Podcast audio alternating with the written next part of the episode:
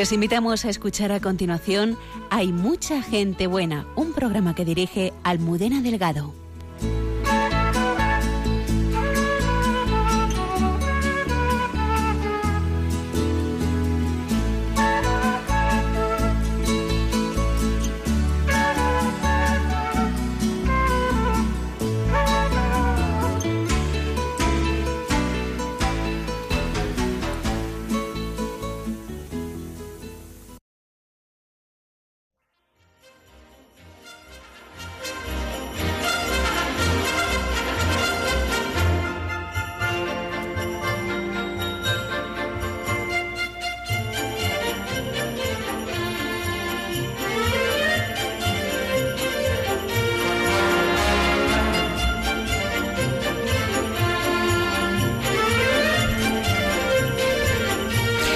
12 y 2 minutos de la madrugada, bienvenidos al programa. Hay mucha gente buena esta noche. Está con nosotros el padre Borja Muriel, hermano del amor misericordioso. Buenas noches. Buenas noches, Almudena. Creo que tienes muchas anécdotas que contarnos. Unas pocas. Está también con nosotros eh, eh, Pablo Jiménez del Castillo, que es también hermano del amor misericordioso. Buenas noches. Sí, buenas noches también con, una historia de encuentro y de amor con Jesucristo. Sí, una bonita conversión y un, camino de la mano de la Virgen hacia esta joven comunidad. El padre Isaac Barra está a los mandos. Buenas noches. Buenas noches, Almudena. Lola Redondo ha regresado con su historia de gente buena. Buenas noches. La propuesta, la propuesta de estas Navidades nos trae Lucía. Buenas noches. Buenas noches. Sí, eh, se trata de Samuel Belén, que estará a partir de ahora, pero luego lo comentamos con más calma.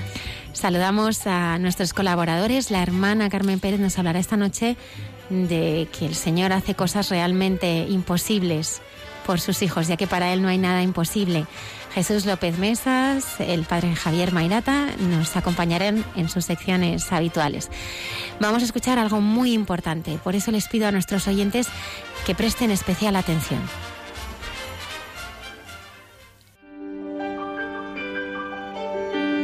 Lo más importante que tenemos todos no lo hemos conseguido por nuestras fuerzas, sino que nos ha sido dado. La vida, el aire, la familia, el amor, la luz, la fe. Ahora bien, conscientes de que Jesús nos dice, lo que habéis recibido gratis, dadlo gratis, en Radio María queremos extender al mundo entero la fe, el amor y la alegría que se nos han regalado.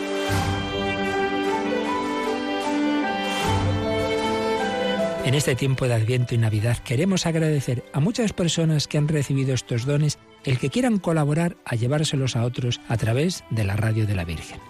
Pero recordamos que también nos dice el Señor, pedid y se os dará. Por eso, junto a la acción de gracias, pedimos al Señor, a la Virgen y a cada uno de vosotros vuestra ayuda, en forma de oración, voluntariado y donativos. Petición y acción de gracias dos actitudes que queremos fomentar en nuestra campaña de Adviento y Navidad. Puedes informarte de cómo colaborar llamando al 902-500-518 o entrando en nuestra página web radiomaria.es. Pedid y recibiréis, dad y se os dará. Contamos con tu ayuda en nuestra campaña de Navidad.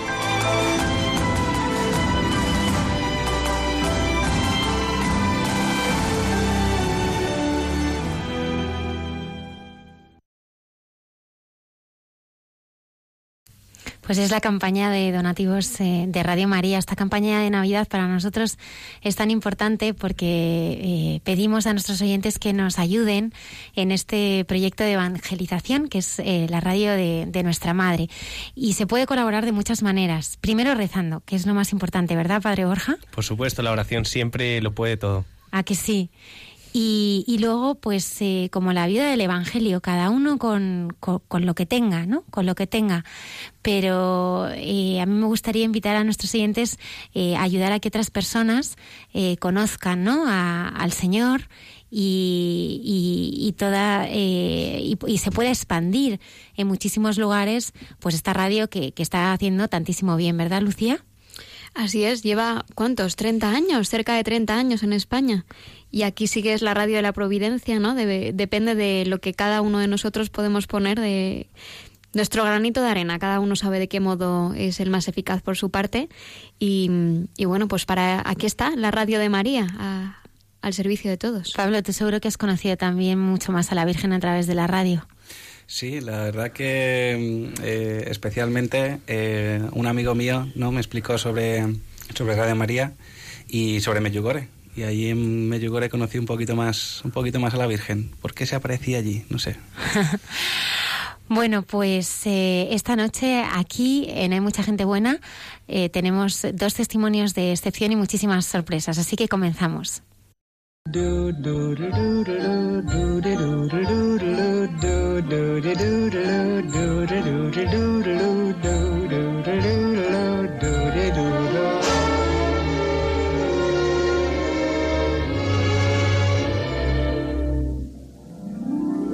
I'm singing in the rain just singing in the rain. What a glorious feel, and I'm happy again. I'm laughing at clouds so dark up above. And the sun's in my heart, and I'm ready for love. Let the stormy clouds chase everyone from the place. Come on with the rain, I've a smile on my face. I'll walk down the lane with a happy refrain, just singing, singing in the rain, dancing in the rain.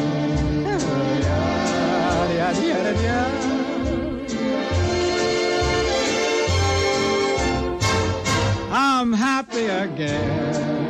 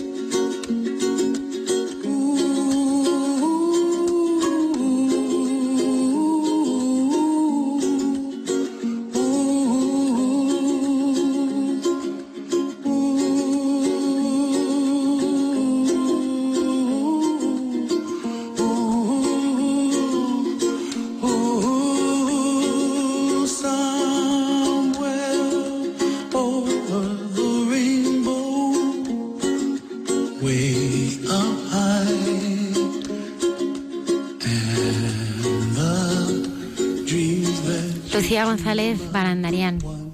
¿Qué tal? Buenas noches. Buenas noches. Oye, esas navidades la verdad es que se prestan para ir al cine, pero para ir a ver a un cine de calidad.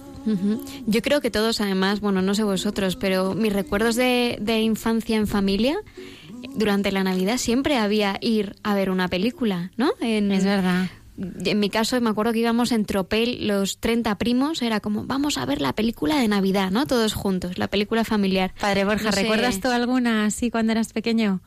Que ibas al cine y tú, Pablo. Sí, yo me acuerdo cuando llevaron mis abuelos a ver El Rey León o de estas. A mí me encantaba ir al cine. Yo solo en casa dos tengo ahora un recuerdo ahí. Jo, Sí, sí, sí, la que montaba. La la Nuestro amigo. bueno. Sí, sí. Pues eh, cada vez hay más propuestas, la verdad. Bueno, yo no recuerdo que hubiera muchas películas, quizás porque me decían qué es lo que tenía que ir a ver, ¿no? Pero cada vez hay más estrenos eh, y la Navidad es como la mejor época, ¿no? La, la época más fuerte para ir al cine. Pero bueno, hoy se estrena una propuesta que sería, yo creo que la perfecta para la Navidad. ¿Y por qué? Pues porque habla sobre la Navidad.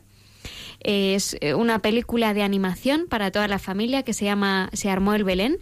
Y si queréis, eh, vamos a escuchar el tráiler. Eh, no lo podemos escuchar todavía. Bueno, pues luego lo escuchamos. Em, bueno, pues cuenta la historia de los animales que acompañaron a María y a José en su camino hacia Belén.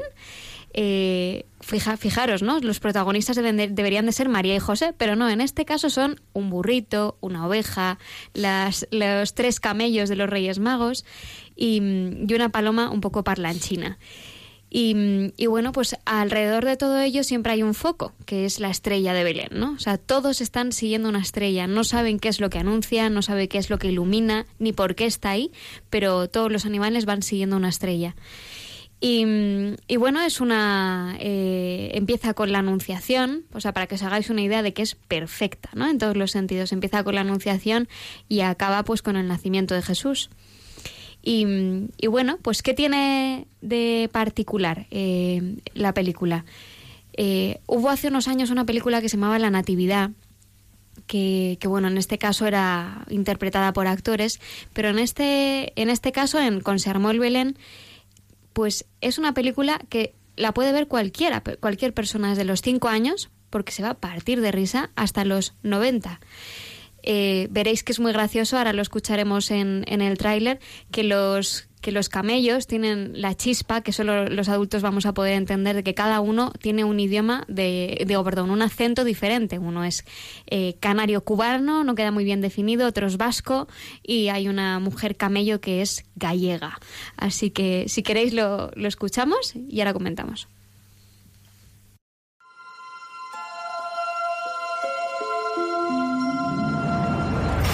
Durante siglos, esta historia se ha transmitido de generación en generación. Este año, descubre la historia de la primera Navidad como nunca te la habían contado. ¡Esperad! ¡Cyrus! ¡Débora! Teníamos que haber girado a la izquierda hace dos desiertos. ¡Estos reyes magos se han perdido! ¡Se acabó! ¡Voy a comerme las riendas! Del estudio que te trajo Hotel Transilvania. El rey Herodes está tramando algo. María, estás en peligro. Tienes que escuchar lo que voy a decir con muchísima atención. ¿Quieres que te rasque la tripita? Intenta distraerlos, no tengas miedo. ¡Eh! ¡Chucha!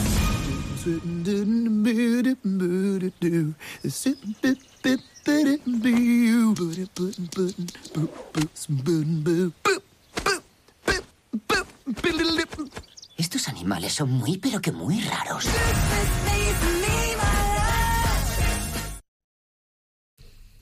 Bueno, pues ahí está el tráiler. Es, eh, me preguntaban antes, ¿no? Mientras lo estábamos escuchando, que de dónde es la película. Eh, pues es norteamericana y, y la estrena Sony Pictures, que tiene un. Quiero dar este dato porque me parece bastante importante. Sony Pictures tiene una productora que se dedica solo a hacer cine cristiano en Estados Unidos. Y, y además tiene de calidad, porque claro, tiene los medios para poder hacerlo. Y, aquí en España nos llegan propuestas ya, digamos que sería como lo mejor de entre, de entre todo, ¿no? Pero en Estados Unidos eh, funciona fenomenal en cines eh, todo lo que ellos producen, ¿no? Y, en, y bueno, pues nada, en, en este caso es que está, veréis que está todo cuidadísimo. Parte de la banda sonora eh, la, la, mm, bueno, la canta y la ha compuesto María Carey.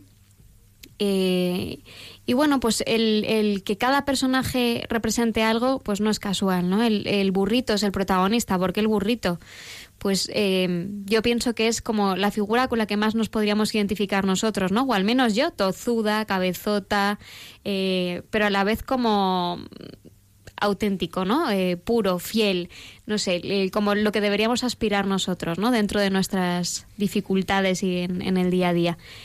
Y, mm, y bueno, pues eh, ¿Qué valores podemos encontrar? Que, que, veremos todos. Unos apreciaremos más u otros, pero bueno, están el, el renunciar a, a, veces a las cosas que más te cuestan, ¿no? Eh, que en el caso pues de Bo, el Bo es el nombre del burrito, del protagonista. Él tiene un sueño y el sueño es formar parte de un cortejo real, ¿no? Entonces él está empeñado en que se ha enterado de que hay unos reyes que están pasando por el pueblo y les quieren seguir. Pues oye, a veces los planes de Dios son otros, ¿no? Y, y, y, el, su cortejo real era mucho más real que, que el que él perseguía. Eh, el valor de la amistad, que, que bueno, que mmm, también efectivamente no es más importante ir de la compañía y de la mano de nuestros amigos que ir solo. Eh, la valentía para perseguir tus sueños y el que es más importante, el, eh, lo que vemos a través de María y José, la confianza, la confianza aún sin comprender qué es lo que está pasando, ¿no? Hay una frase que me encanta, eh, quedaros con muchas frases porque veréis que luego darán para análisis, que, le dice María a José, ¿no? Cuando empieza, están llegando a Belén, se les cierran todas las puertas, se les rompe el carro donde están llevando las cosas, y dice que Dios tenga un plan para nosotros, no significa que vaya a ser sencillo, ¿no? Y, y eso pues a mí me, me interpela, ¿no? También mucho, es decir, eh, pues no nos olvidemos de, de cuál es el, el, valor auténtico y de que a veces seguir a Jesús cuesta, pero te va a hacer feliz, ¿no? Y todo esto cuenta, bueno. se armó el Belén, nada menos. Qué bien, qué interesante la película. Ya nos están entrando ganas a todos de ir a verla, ¿eh? sí. Pues muchísimas gracias, Lucía. Nada, por, a vosotros. Por ofrecernos esta, esta propuesta. Y es verdad, eh, a veces los planes del Señor no son sencillos, pero, pero son los que nos llevan a, a, la verdadera felicidad, ¿verdad? La que verdaderamente estamos me, me buscando. Me encanta ese detalle porque en, tenemos un cuadro en el cual eh, se ve el, los planes, tus planes, que son un, una carretera más o menos llana, muy cortita, con una meta, ¿no? y los planes de Dios para ti, en los cuales pues es bastante largo, en el cual hay acantilados, hay subidas, hay bajadas, hay cocodrilos y es una meta bastante lejana, ¿no?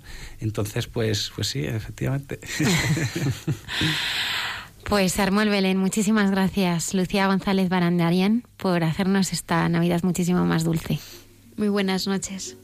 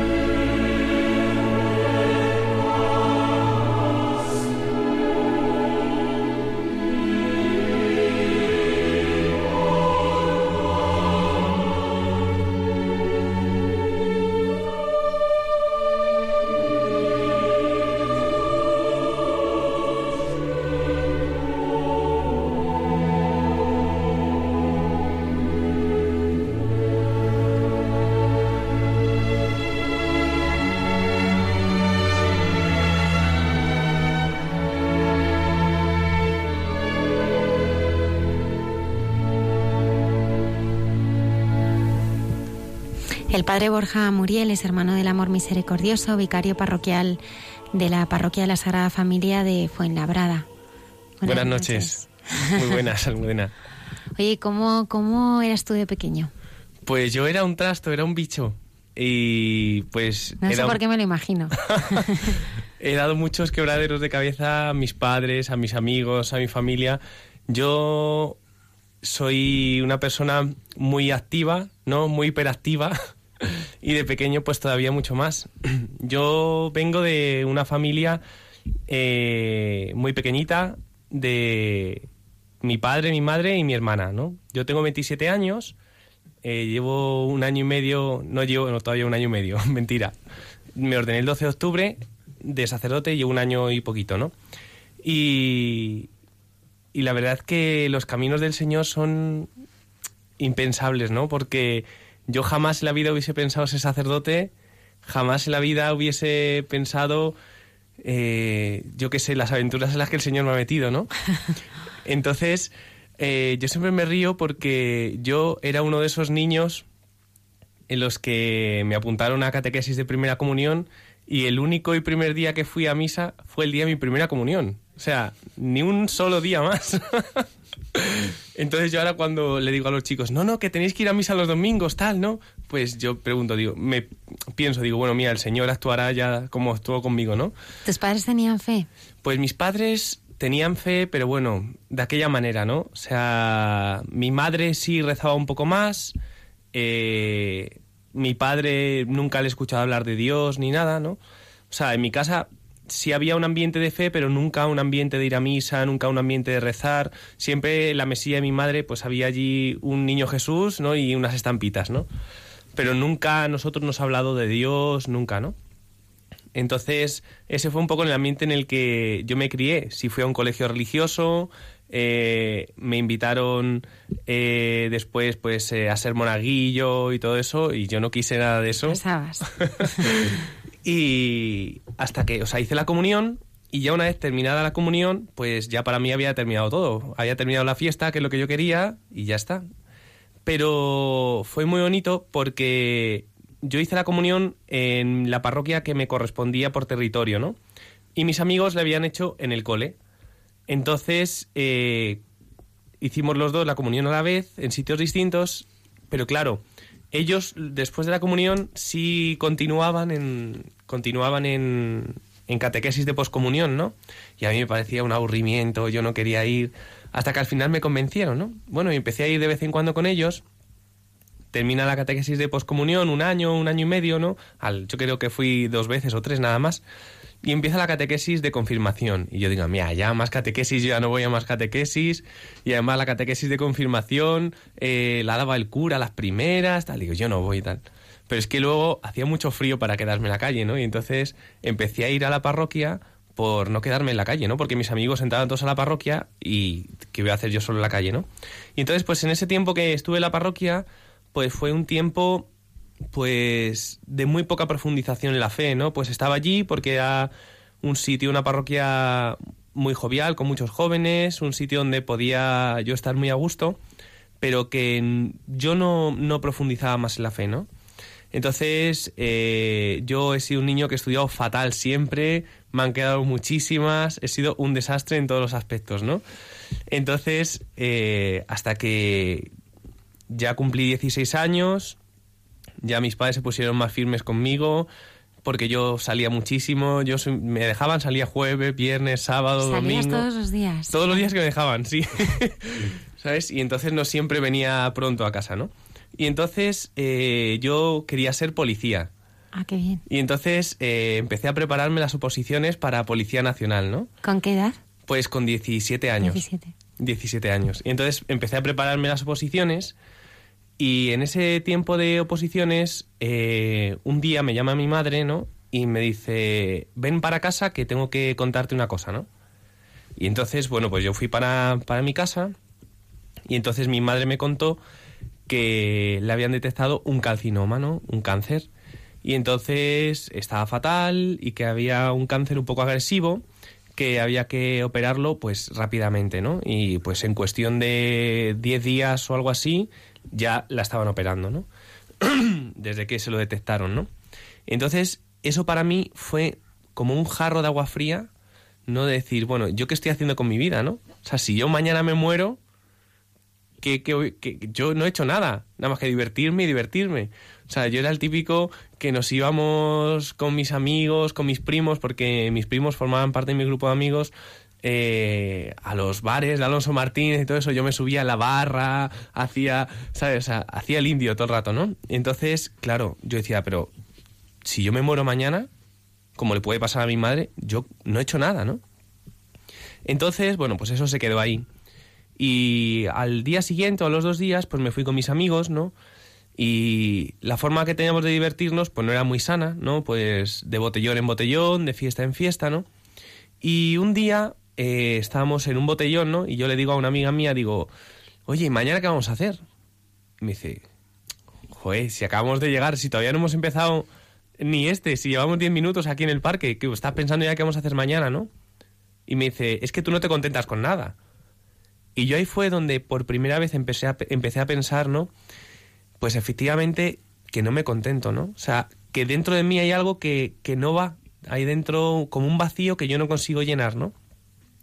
Y entonces, pues nada, seguí saliendo, al día siguiente nos fuimos también de fiesta y en esa fiesta pues yo bebí un poquito más de la cuenta y entonces eh, no me dejaban entrar al siguiente bar donde íbamos a ir, ¿no?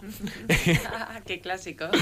y entonces eh, no me dejaban entrar y yo me quedé fuera. Y entonces me puse malo, eh, empecé a vomitar y yo dentro de mí sentí una voz, ¿no? Que, que me decía, ¿no? ¿Por qué pierdes la vida? ¿Por qué pierdes la vida, ¿no? En estas cosas, ¿no? Y entonces vamos, yo me fui a mi casa andando, se me quitó todo lo que tenía encima, no tardé nada, ¿no? Y yo me quedé pensando. Por esa época yo estaba saliendo con una chica, eh, a la pobre que yo rezo mucho por ella eh, porque no la traté muy bien. Y entonces yo había tenido un problema con ella y había quedado con una amiga para contárselo, ¿no? Y entonces esta amiga me dice, mira, o sea, tu problema no es, no es Marta ni nada, sino tu problema es que te falta Dios. Ah, que me va a faltar a mí Dios. Que sí, que sí, que tu problema es que te falta Dios, que tú no tienes a Dios en tu vida. Si tú tuvieses a Dios en tu vida, cambiarías de vida. Y entonces, pues me quedé pensando y digo, ah, vaya tontería, ¿no? Es una tontería. Porque Dios nunca ha tenido un papel importante en mi vida, ¿por qué lo iba a tener ahora, no? Y entonces fue muy bonito porque ella se puso a escribir un mensaje cuando todavía no había WhatsApp, ¿no? y estábamos los dos, era la una de la mañana, en un parque. Y entonces estábamos hablando y manda un WhatsApp y como a los 20 minutos llega alguien, me toca el hombro, ¿no? Me doy la vuelta y era un sacerdote.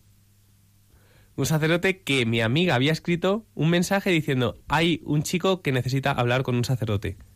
Y este sacerdote vino a la una de la mañana a buscarme al parque, ¿no?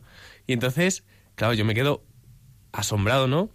y me dice, no, que me ha dicho tu amiga María Rosa que, que quieres hablar conmigo. Digo, yo, no quiero hablar con nadie. que sí, que sí, que me ha dicho que necesitas hablar con un sacerdote y digo, yo que yo no voy a hablar con ningún sacerdote, ¿no? Y entonces era un sacerdote muy jovencito, ¿no? Recién ordenado. Y entonces eh, empezó a hablar conmigo y bueno, pues me cayó simpático, ¿no? Y entonces pues me dio un poco de pena, ¿no? Haberle hecho venir hasta el parque, ¿no? Y ni siquiera hablar con él. Digo, bueno, pues venga, vamos a hablar, ¿no? Y estábamos hablando y me dice, ¿tú quieres confesarte? Digo, no, no, no, no, no. Yo llevo sin confesarme un montón de tiempo. Y seguimos hablando, me dice, ¿de verdad no quieres confesarte? Digo, que no, pesado, que no quiero confesarme. Y seguimos hablando y me dice, mira, de verdad, con todo lo que me has dicho, ya te vale para la confesión, de verdad. Solamente di que sí y yo te doy la absolución, ¿no? Y entonces, bueno, pues digo, bueno, pues, si le hace ilusión, yo qué sé, ¿no? Pues venga, vale. O sea, yo no era consciente del sacramento, de la confesión ni nada. Y en ese momento en el que él me estaba dando la absolución, yo sentí un amor tan grande, sentí como que todo se me perdonaba, como que todo mm, se me regalaba de nuevo, ¿no? O sea, que podía empezar, que había empezado de cero de nuevo, ¿no? Pero claro, yo eso no la achacaba a Dios ni nada, sino, pues no sé, una experiencia, ¿no? Yo tampoco me preguntaba mucho, ¿no? Y entonces, eh, a los dos días, me llama una amiga mía, que se había enterado de lo de mi madre, me dice, bueno, pues le he dicho a unas monjitas, a las hijas del amor misericordioso, que recen por tu madre. Y digo, ah, vale, vale, fenomenal, muy bien. Y entonces tienes que ir tú a decirlas que recen por ella también. Ay, yo no voy a ir a un convento ni nada. Que sí, que sí, que te tienes que venir, tal. Y entonces eh, lo fui retrasando, retrasando, de tal manera que llegó ya la operación de mi madre y yo no había ido al convento, ¿no? Y entonces eh, me entró tanto miedo, ¿no? El, con la operación de mi madre, que yo viajé a la capilla y yo digo, bueno, mira, me da igual si existe, si no existe, si estás, si no estás, ¿no? Digo, pero tú cura a mi madre y ya está, ¿no? Y milagrosamente, pues mi madre se sanó, ¿no? O sea, la operaron, no hace falta ni quimioterapia, ni radioterapia, ni nada, ¿no? Entonces, eh, pues claro, yo estaba súper contento, súper feliz, ¿no? Y yo digo, bueno, pues puede ser que haya algo, ¿no? Venga, ahí no. Y entonces eh, llamé al sacerdote este con el que me había confesado para decirle lo de mi madre, ¿no? Y me dice, vente corriendo a la parroquia, que voy a llevarte a un sitio que ya verás, ¿no? Y yo digo, ¿dónde me va a llevar un cura, no? Y entonces... Alonso Martínez no. y entonces voy para allá, me monta en el coche, me lleva y me lleva al convento de las hijas del amor misericordioso, ¿no? Y entonces digo, no me lo puedo creer, pero si este, si este convento yo tenía que venir, si, si llevo a una amiga mía diciéndome un montón de tiempo que venga, de verdad no me lo puedo creer, sí, sí, sí, tal. No sé, y entramos allí y claro, yo imaginaba la típica monja viejita y con una campana al final, ¿no? Y llego allí y me encuentro un convento lleno de gente joven, eh, con una felicidad que te la transmitía, ¿no? Entonces empecé a hablar con una de las hermanas, le conté lo de mi madre, les agradecí sus oraciones y yo me fui de allí feliz. O sea, yo llevaba, fue la primera vez que yo experimenté la felicidad. O sea, iba lleno. Hasta tal punto que luego me tuve que tomar un paracetamol porque me dolía la, la mandíbula de sonreír. o sea, yo iba radiante, ¿no? Y entonces llego a mi casa y me dice, madre, ¿qué te pasa? Digo, no, nada, nada, no, nada, nada. No, que vengo de donde las monjas. ¿De donde las monjas tú? Sí, sí, ¿no? Y así pasó el tiempo. Y entonces, un día, me... Con la Academia de Policía Nacional, cuando estábamos entrenando, pues nos dijeron, bueno, pues mirar, se ha cerrado este polideportivo por obras, tal, no sé cuánto, entonces nos van a cambiar los entrenamientos al polideportivo del barrio de la Concepción, que es grande y tal, entonces vamos a entrenar allí. Y entonces voy allí y yo digo, anda, pero si las monjas viven muy cerquita de aquí. Y entonces en uno de los descansos, yo con mis pintas, con mis short, super short, short, ¿no? eh, con mi cresta, con mis piercing y tal, ¿no? Tenías piercing y cresta. Sí, sí, sí. y entonces digo, pues voy a ver a las monjas. Y entonces eh, fui al convento, llamo al timbre, ¿no? Y sale una de las hermanas, claro, la pobre asustada de verme ahí, ¿no? Con esas pintas. Sí, que quería, digo, no, que estuve el otro día, soy Borja, tal, estuve el otro día aquí. Ah, sí, sí, sí, mira, es que ahora tenemos una visita. Claro, o sea, lo que no puede decirme, mira, así no puedes entrar a un convento, así no puedes estar vestido, ¿no? Y entonces digo, pues puede salir Maite, tal. Y entonces salió la hermana Maite y estuve hablando con ella y me dijo, bueno, mira, vamos a hacer una cosa. Eh, vamos a pasar, pero en lugar de pasar al salón, pues te quedas al lado de la cocina y estamos ahí un ratito contigo, ¿no? Y nos estábamos hablando y llegó una de las hermanas, ¿no? Y entonces eh, esta hermana Maite le dice a la otra, eh, hazle el baile de la monja feliz. Y la otra, que no, que no, qué vergüenza, qué vergüenza. Venga, hazlo, hazle el baile de la monja feliz. Y entonces empezó a hacer el baile de la monja feliz, nada, una tontería, ¿no? Pero yo me llené de Dios. O sea, según estaba ella haciendo una tontería, un baile, ¿no? O sea, Dios estaba entrando dentro de mí. Y estaba sintiendo la misma alegría, la misma felicidad que la última vez que había estado, ¿no? Y es que me fui lleno completamente, ¿no? Diciendo, madre mía, o sea, es que esto es lo que yo busco. Pero yo no lo identificaba con Dios, ¿no? Yo lo identificaba con, con la casa, con las monjas, ¿no? Y entonces me dice la hermana Maite, me dice, ¿por qué no te vienes pasado mañana que tenemos adoración del Santísimo, ¿no? Y entonces digo, ah, vale, fenomenal. Yo no tenía ni idea de lo que era el Santísimo ni lo que era nada. Y entonces llego allí, llamo, sale una hermana, hola, hola, mira, que vengo a la adoración del Santísimo. Ah, vale, vale, vale. Y me dice, sí, sí, está en la capilla. Y yo digo, ¿en la capilla? Y me dice, ¿sabes lo que es el Santísimo? Digo, pues no. Y me dice, bueno, pues el Santísimo es la forma consagrada, que luego se saca del sagrario, que es Dios de verdad, que es la presencia viva de Jesús. Digo, bueno, sí, un símbolo, ¿no? No, no, no, de verdad, de verdad, que no es un símbolo, que es Jesús. Mira, no me voy a poner aquí a discutir con la monja, ¿vale? Lo que tú digas, que es de Jesús de verdad, ¿no? Y entonces, bueno, entré a la capilla, yo creo que era la primera vez que estaba en una exposición del Santísimo, y entonces las hermanas estaban cantando y tal, y entonces, pues yo me empecé a aburrir, aburrir, aburrir, aburrir muchísimo. Y entonces de repente eh, estaba la custodia con el Señor, ¿no? En, en el altar. Y yo empecé a mirar pues todos los detalles de la capilla, ¿no? Así una capilla muy sencillita, ¿no? Todos los cuadritos, el Via Crucis, digo, fíjate ahí, el Señor cargando con la cruz, fíjate ahí. Y de repente paso mi mirada por delante de la custodia y los ojos se me quedan clavados en la custodia, ¿no? Y me caigo de rodillas y empiezo a llorar, a llorar, a llorar, a llorar. Porque tuve una gracia de saber que ahí estaba Dios. O sea, la gracia de saber que ahí está el Señor, ¿no? Y mi alma lo supo con toda la certeza del mundo, ¿no? Y entonces yo no me lo podía creer. Que Dios, yo sabía que Dios existía, pero que Dios está vivo, que Dios está aquí, que... Y entonces empecé a llorar por todas las veces que yo había pasado por delante de un sagrario y yo no había hecho caso al Señor. Por todas las veces que yo había comulgado sin haber estado preparado es decir, por todas las veces que yo no había creído en la presencia viva y real del Señor en la Eucaristía, ¿no? Y entonces, claro, eso para mí fue una explosión, ¿no? O sea, una explosión que no dormí. Ese día no pude dormir de la felicidad, ¿no? O sea, yo decía, que he encontrado a Dios. He encontrado a Dios, ¿no? Y le he encontrado donde no pensaba que le iba a encontrar. Le he encontrado en lo que en mi colegio a diario, cuando íbamos a la capilla, estaba, que era en el sagrario. Y entonces eh, empecé a ir donde las monjas todos los días y al día siguiente, después de, yo darme cuenta de, la presencia del Señor en la, en la custodia, en la Eucaristía, fui a misa, ¿no? Claro, yo en misa no tenía ni idea de responder ni nada. O sea, yo, la gente se levantaba, yo me levantaba, la gente se sentaba, yo me sentaba. Y entonces, bueno, pues estaba allí, ¿no? Y un día eh, empecé yo a notar, ¿no? un día de estos que me, fui a misa, porque claro, o sea, pasé de no ir a misa a ir a misa todos los días. Claro, decir, porque si el Señor está ahí en la Eucaristía, ¿cómo no voy a ir, no? Y entonces yo empecé a notar que mi vida no tenía mucho sentido, ¿no? Que si yo había encontrado a Dios, yo no podía continuar con el estilo de vida que tenía antes, saliendo, las fiestas, las chicas, ¿no? O sea, que yo no podía continuar con todo eso. ¿Por qué? Porque no me daba la felicidad. Que yo había experimentado una felicidad con Dios que, yo no lo he experimentado ni en todas las fiestas del mundo entero juntas, ¿no? Y entonces, eh, pues empecé a ir mucho donde las monjas, ¿no? Casi todos los días, porque yo iba y mi, y, mi corazón descansaba. Yo decía, esto es, esto es, ¿no? Y entonces, eh, un día eh, iba yo por el, por el parque, ¿no? Y me encuentro con una de las hermanas, ¿no? Y, ay, ¿qué haces? Tal, cuando, rezando el rosario.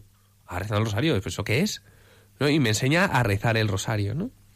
Y entonces me regala su rosario y entonces yo voy y con un como con un plano de metro pero que pone eh, rosario, ¿no? Me enseña cómo a rezar el rosario, ¿no? Y me lo regala. Toma, para que sepas. Entonces, yo en mi casa, yo solo por la noche, en mi cuarto, rezando el rosario, ¿no? Y entonces un día iba yo por la calle rezando el rosario y de repente noto dentro de mi corazón el siguiente pensamiento. ¿y si eres sacerdote? Y yo digo, pegué un frenazo, ¿no? O sea, digo, no, no, no, no, a ver, a ver, Borja, es que, claro, o sea, tanto cura, tanta monja, tanto santísimo, tanta misa, claro, te, te estás volviendo loco, esto no puede ser, esto no puede ser, ¿no? Y entonces corté con todo, ¿no? ¿Por qué? Por el miedo, ¿no? Corté con todo porque yo tenía otros planes, ¿no? Yo sacerdote, que no, vamos, para nada, ¿no? Y entonces, pues me alejé de las monjas, me alejé de este sacerdote que me ayudó tanto. Y entonces yo volví a experimentar pues la monotonía, la tristeza, ¿no? O sea, yo no era una persona infeliz, yo era una persona normal, o sea, yo no era eh, uno que estaba en la calle tirado ni nada, no, no, pues muchas veces cuando, cuando compañeros míos, tal, no sé cuántos, no, hermanos de la comunidad dicen, oye, pues es que la gente no se da cuenta que es infeliz. Digo, pues no, la gente no se da cuenta, pues yo no me daba cuenta. Porque solamente te das cuenta que, que eres infeliz cuando experimentas la felicidad, que dices, anda, pues es que lo que yo tenía no era felicidad, ¿no? pues yo no quise, ¿no? Y entonces pues volví a mi rutina, ¿no? Entonces yo digo, mira, yo así no puedo, ¿no? Yo así no puedo estar, porque yo después de haber probado, ¿no? O sea, la felicidad que Dios da, yo no puedo alejarme. Y entonces pues volví otra vez donde las monjas. Pero claro, como a mí se me daba fatal estudiar, yo digo, yo no, sacerdote no. Y entonces empecé eh, a meter en internet, ¿no? Eh, eh, cómo entregarse a Dios sin estudiar. ya no me acuerdo cómo lo ponía, algo así, ¿no? Entonces, en Internet están todas las respuestas del mundo, ¿no? Entonces, eh, no sé qué me apareció, porque me apareció una página de una comunidad religiosa. Entonces yo pinché allí, estuve viendo unos vídeos, me, me había un enlace que me llevaba a la película de San Francisco de Asís, Francisco y Clara, ¿no? Y esa película yo la vi. O sea, y cuando terminó la película, yo me había enamorado de Dios. O sea, no me lo podía creer, digo, terminó una película de es que me he enamorado de Dios. ¿Sabes? O sea, es que ahora el Señor tiene todo mi corazón. Y entonces, pues tenía una felicidad y una alegría que mis amigos me decían, ¿qué te pasa? Que no, no, nada, nada, nada. O sea, yo todo esto seguía con mi novia, ¿no? Con la que había tenido el problema, yo seguía con ella, pero ella no sabía absolutamente nada. Ella me veía raro, me había cambiado, ¿qué te pasa? Yo, no, nada, nada, nada, no me pasa nada, ¿no? No, no, que pues yo le decía, no, que a veces las cosas van muy bien, ¿no? Tal. Y entonces, eh, un día eh, yo quedo con, con uno de estos religiosos para ir a ver el convento, ¿no? Porque había era un convento de clausura, ¿no? En el que ponía el régimen de estudio interno y no sé cuánto. Digo, bueno, pues si es interno, pues tampoco tiene que ser tan difícil, ¿no? Digo, imagino que no habrá tanto que quieran entrar en el convento, ¿no? Entonces tampoco me van a poner súper difícil, ¿no? Entonces, entonces, cuando intento ir, eh, resulta que ingresan a mi abuela y no puedo ir. Y entonces llamo, mira, Fray Luis, que no puedo ir, que no sé cuántas, tal, ¿no? Vale, vale, no te preocupes, la semana que viene.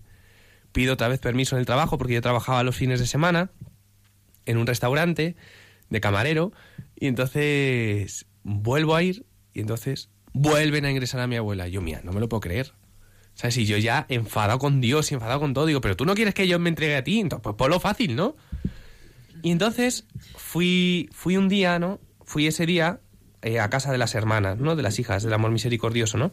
Pues en el fondo a quejarme, ¿no? Un poco, ¿no? Decir, vaya, mira, yo que intento eh, hacer las cosas bien y todo sale mal, ¿no?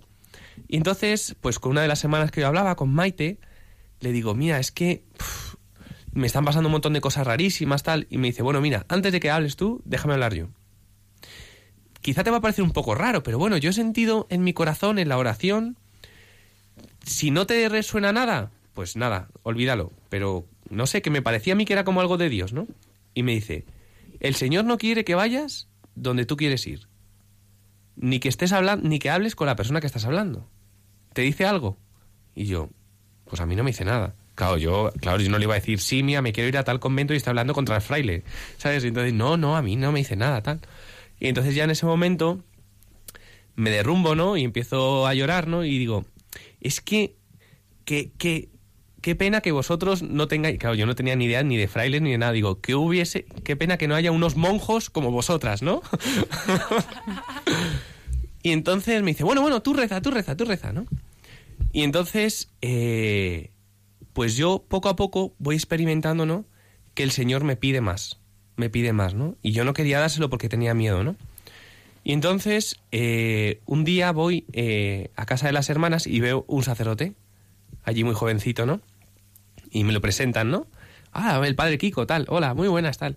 Y entonces me dice Maite, mía, él es el padre Kiko, es nuestro hermano. Digo, como que vuestro hermano. Sí, sí, es la rama masculina nuestra. Digo, ah, qué bien. ¿Y cuántos sois? No, estoy yo solo. o sea, era graciosísimo porque no existía rama masculina, solo estaba el padre Kiko, ¿no? Y entonces yo me fui y me iba a ir de fiesta esa noche, ¿no? Con mis amigos. Y entonces tuve que parar el coche, ¿no? Era las once y media de la noche, ¿no? Y llamar a Kiko, ¿no? Para decirle que quería hablar con él, ¿no? Porque se había despertado en mí como el deseo de decir, si es que lo, el Señor te ha puesto delante lo que buscabas. Pero claro, eh, para mí era tan difícil, ¿no? Que yo no quería hablar con él. Entonces me obligué, ¿no? Digo, venga, sí. Y le llamé a las once y pico, ¿no? Y entonces volví a donde estaba él. No, al final no salí con mis amigos y le estuve hablando de la vocación y tal, ¿no? Me dijo, bueno, bueno, mira, tú tranquilo.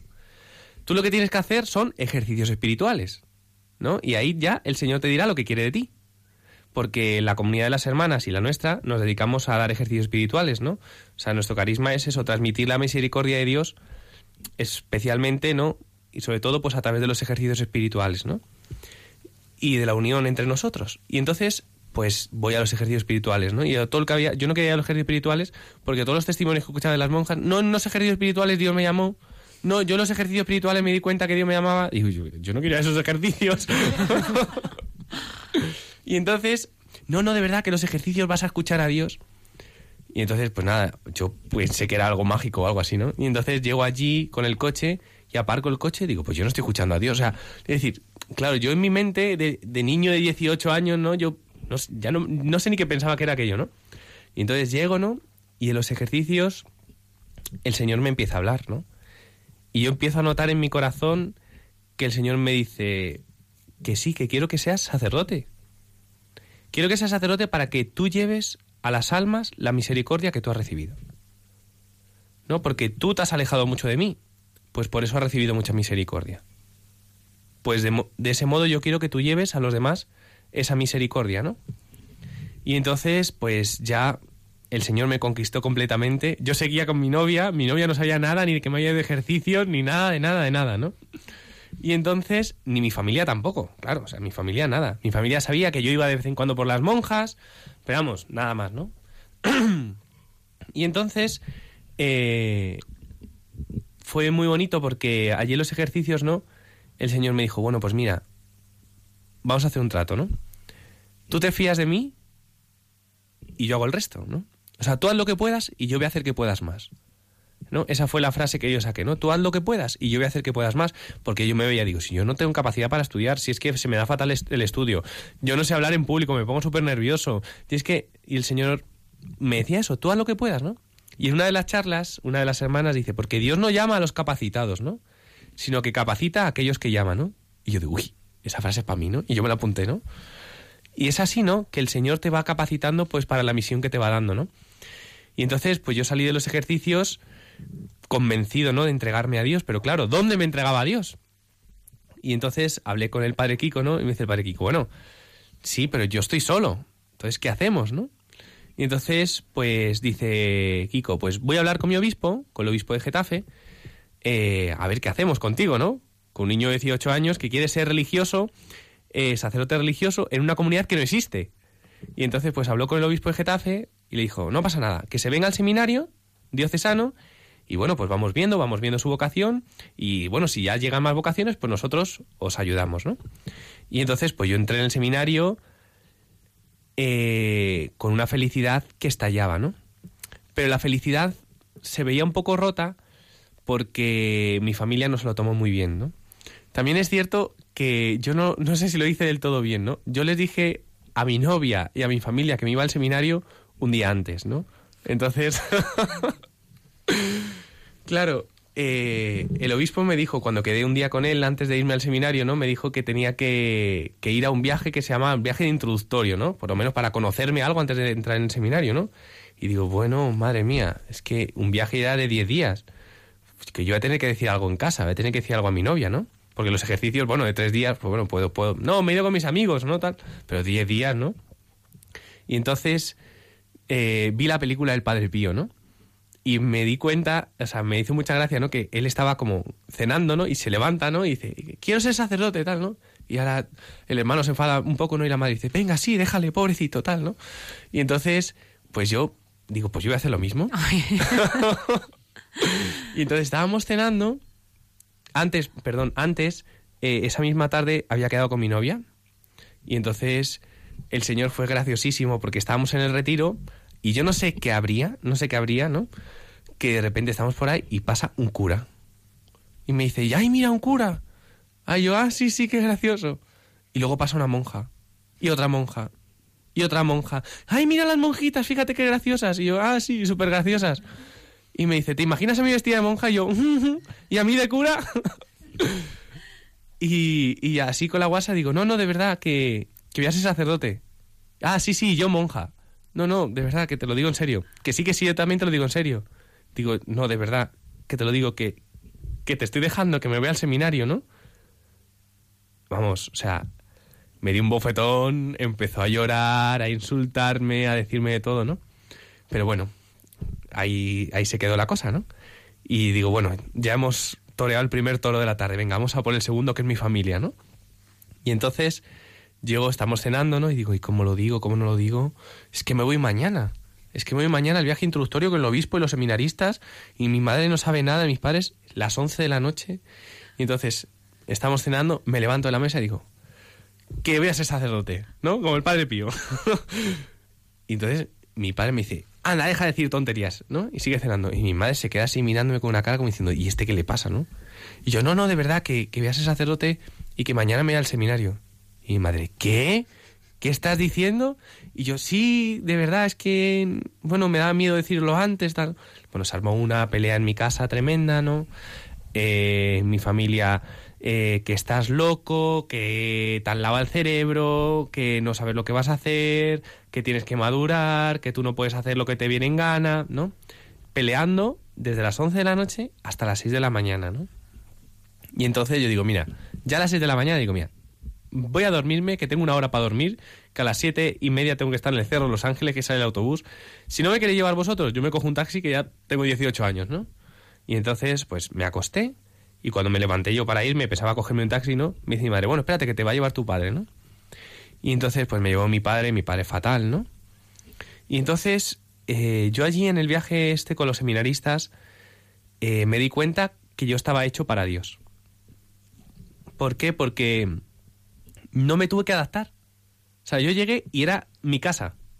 O sea, era o sea, mi familia, ¿no? O sea, con, tenía una confianza y una felicidad que yo no la había tenido en otros lados, ¿no?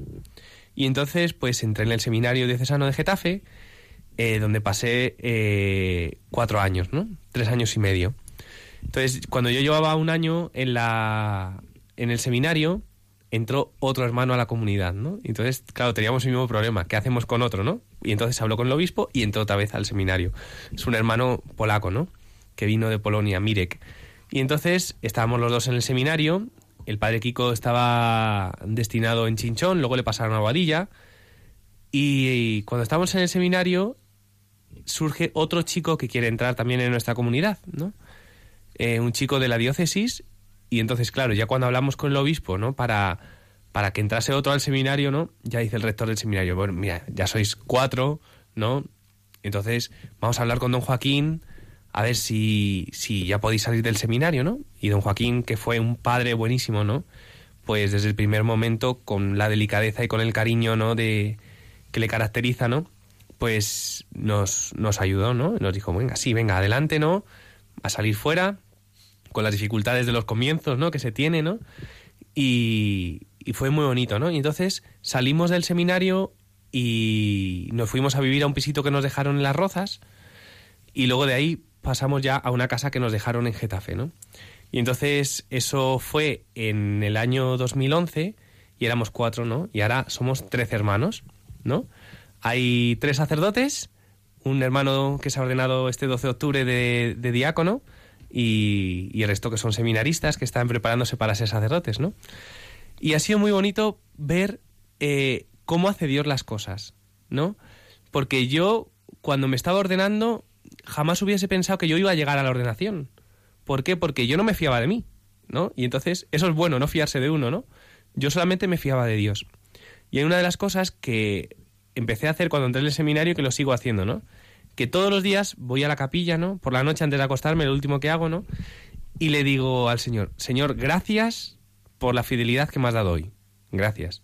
Dámela también mañana. ¿No? ¿Por qué? Porque yo soy seguro, estoy seguro que por mis fuerzas yo no aguanto tres días. Ni tres días en el seminario, ni tres días en el sacerdocio, ni nada, ¿no? Sino que solamente es Él que con su gracia me sostiene, ¿no? Y cada día, pues estoy más enamorado del Señor. Le quiero con locura, y a veces le digo, bueno, señor, es que eres divertidísimo, graciosísimo, ¿no? Me tienes todo el día de la ceca a la meca sin parar, ¿no? Y fue muy bonito porque cuando me ordené, el día que me ordené, en el momento de, de la unción de las manos de los sacerdotes, ¿no? Eh, don Joaquín me dijo unas palabras, ¿no? Cuando le di un abrazo, ¿no? Al oído, ¿no? Que coincidían con aquellas palabras que hace siete años el Señor me había dicho a mí en los ejercicios espirituales, ¿no? Y entonces el Señor me había dicho, quiero que seas instrumento para que lleves la misericordia a los demás, ¿no? Ese instrumento, tanta misericordia has recibido, pues ahora la tienes que dar tú, ¿no? Y cuando me ordené, ¿no? En ese abrazo, ¿no? Me dijo don Joaquín, quiero que seas instrumento de su misericordia, ¿no? Y entonces yo lo vi como un guiño del Señor, como diciendo, ¿lo ves? Que sigo aquí, ¿no? Que, que para esto te, te he llamado, para esto te, te he traído hasta aquí, ¿no? Y entonces, pues cada día estoy más contento de ser sacerdote, feliz de ser sacerdote, de poder entregar mi vida al Señor y por los demás, por la salvación de las almas, ¿no? Y es muy importante para mí la comunidad, muy importante, ¿no? Porque yo admiro a mis hermanos sacerdotes que viven su sacerdocio diocesano, ¿no? Porque para mí la comunidad es un pilar, ¿no? Porque me sostiene, me alienta, me, me anima, ¿no? Eh, como dice Kiko, dice Kiko, en casa uno se propone tener mala uva un día y no puede, ¿no? Porque los hermanos rápidamente te arrancan una sonrisa, ¿no? Pues eso es lo que nosotros vivimos en nuestra casa, en nuestra comunidad, ¿no? Es una comunidad pequeñita, somos 13, ¿no? Pero, pero una comunidad con mucho fervor y con mucha alegría, ¿no? De, de entregarse al Señor y de saber que hacemos las cosas por el Señor. Con las dificultades de los comienzos, ¿no? Porque esto es una, una obra del Señor nueva, ¿no? Que, que está en manos de, de, del obispo, está en manos de, del obispado, ¿no? Y está en manos del Señor, ¿no? Entonces, pues hasta día de, al día de hoy esta es mi historia. Bueno, mejor dicho, es la historia del Señor en mí, ¿no? Cómo ha vencido la gracia, ¿no? Cómo ha perdido Borja y cómo ha ganado Dios, ¿no? Este es un poquito... ¿Qué te llevaba a ti a confiar siempre? Pues a mí me empujaba a confiar la fuerza que a mí Dios me daba. O sea, a mí es que yo, yo me acuerdo cuando yo recibí la vocación, o sea, yo me, yo me puse el mundo por montera, digo, me da igual. O sea, me da igual mis padres, me da igual mis amigos. Cuando yo entré en el seminario, mis amigos hicieron una porra a ver cuánto iba a durar en el seminario, ¿sabes? Mi mejor amigo, ¿sabes? Me cogió así del hombro y dijo, bueno, yo te he dado un mes, ¿sabes? Como diciendo, que sabes, que, que te he dado para largo, ¿sabes? Un mes. O sea, mis amigos, el máximo me daba un mes en el seminario, ¿no? Entonces a mí me ayudaba, me anima a confiar en Dios, ¿no? La fuerza, porque Dios te llena tanto, te da tanta fuerza, ¿no? Que dices, pero ¿cómo no voy a confiar, no? Si nunca he recibido nada malo de Él, ¿no? Pues ¿por qué no voy a confiar? En, en tu historia yo creo que hay momentos muy importantes que son aquellos momentos en los que el Señor te habla, ¿no? Y es que a veces no le escuchamos. Yo creo que nos habla más de lo que nosotros pensamos, ¿no?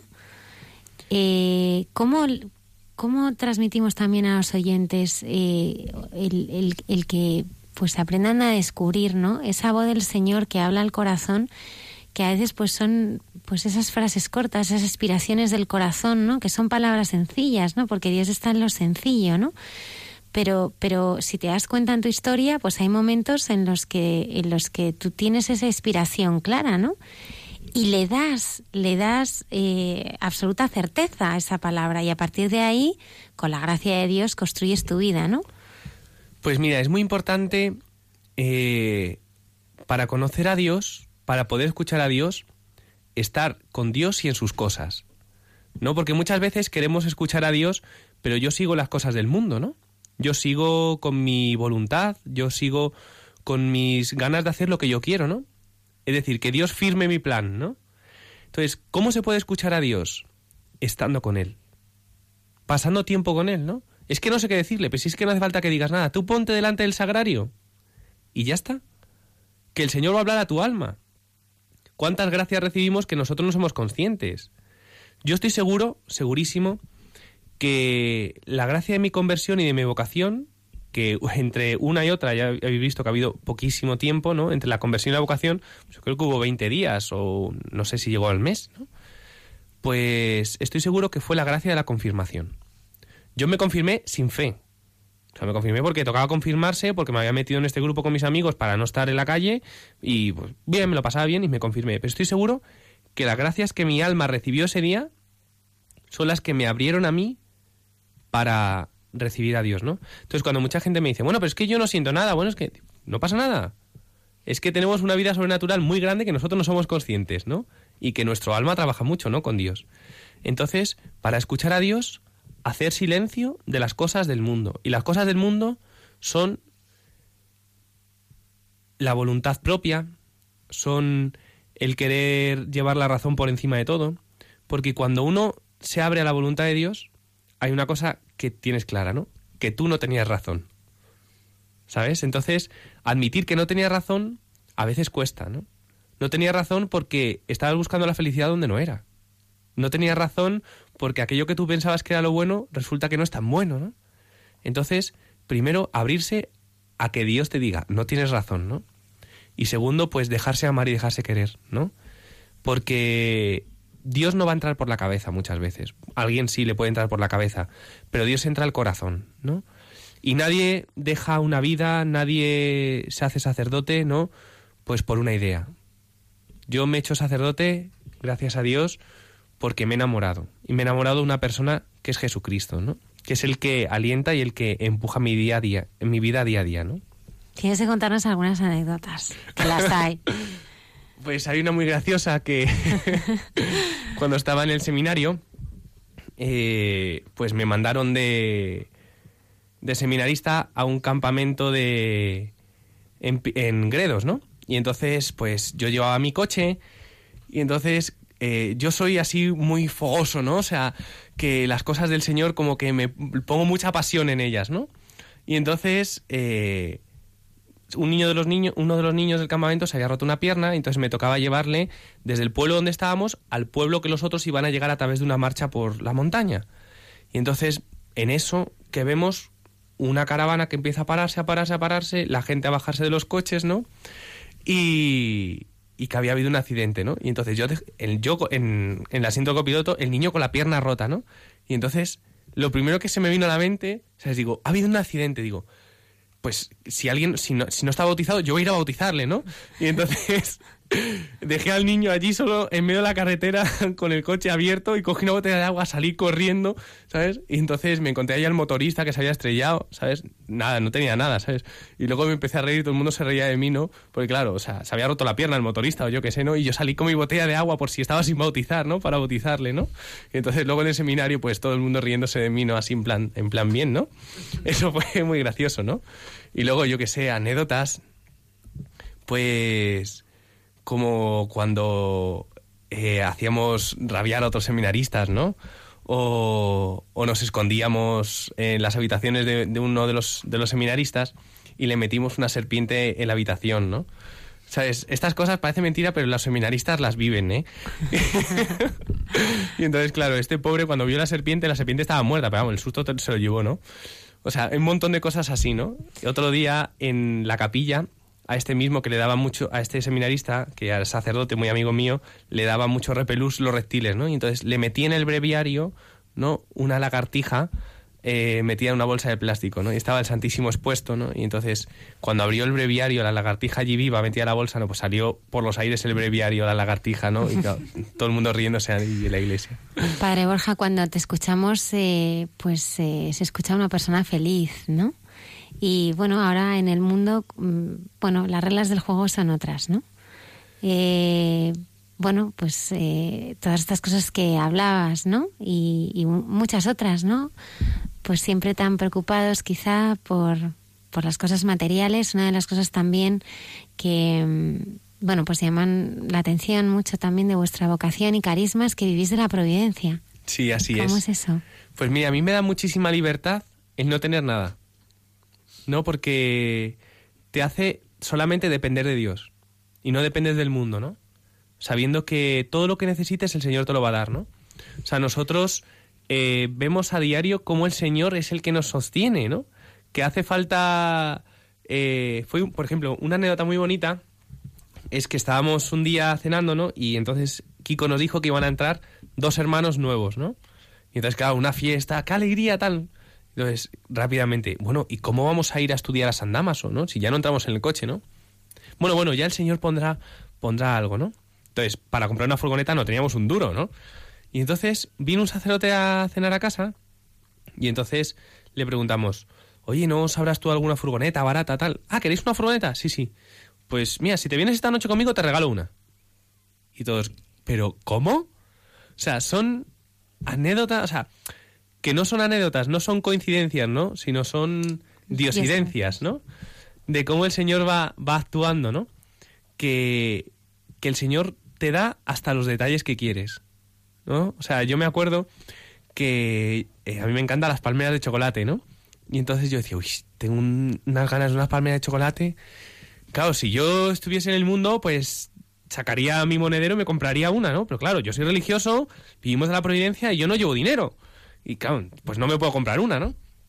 Entonces, eh, pues nada, pues me fui a casa, pues nada, pues con ese pensamiento, me apetecía una palmera de chocolate, ¿no? Y ahora llego a casa, entro en la cocina y me dicen uno los hermanos, Borja, ¿sabes lo que han venido? ¿El qué? Una caja entera de palmeras de chocolate que te encantan. Y yo, no me lo puedo creer.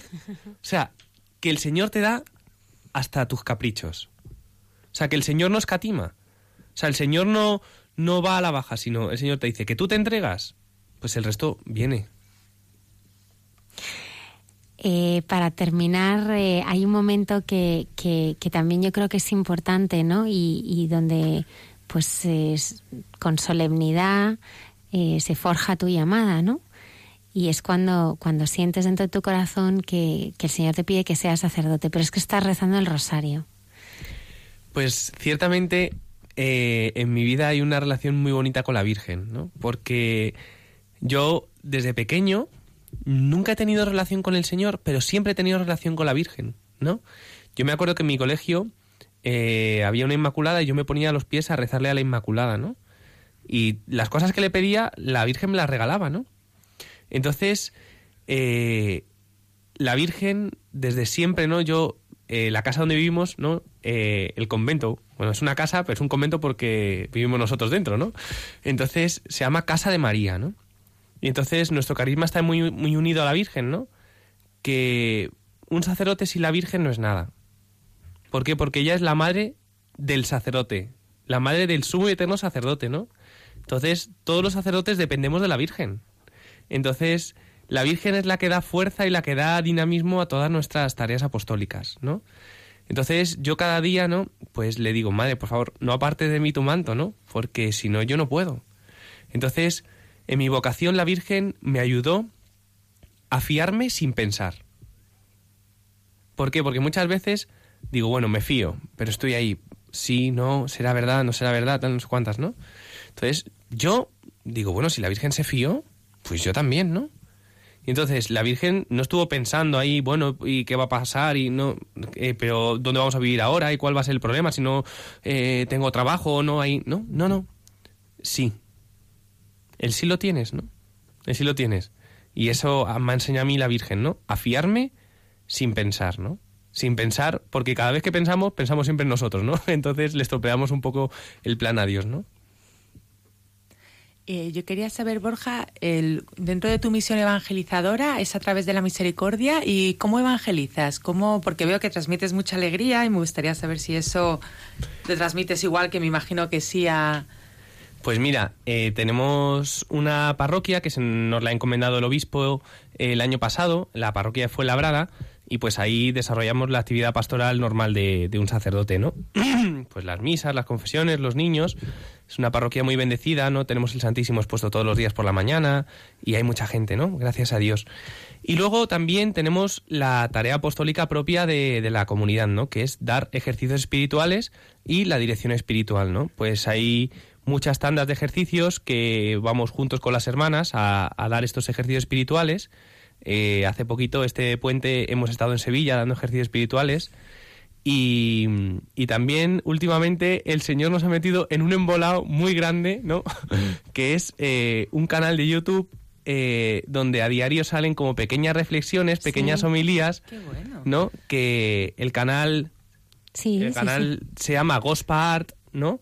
Y entonces eh, hay como dos ramas, ¿no? Están las diosidencias, ¿no? De las hijas del amor misericordioso. Y luego están las amilías, ¿no? H-A-M y lías. La gente diría jamilías, pero bueno, son amilías, ¿no?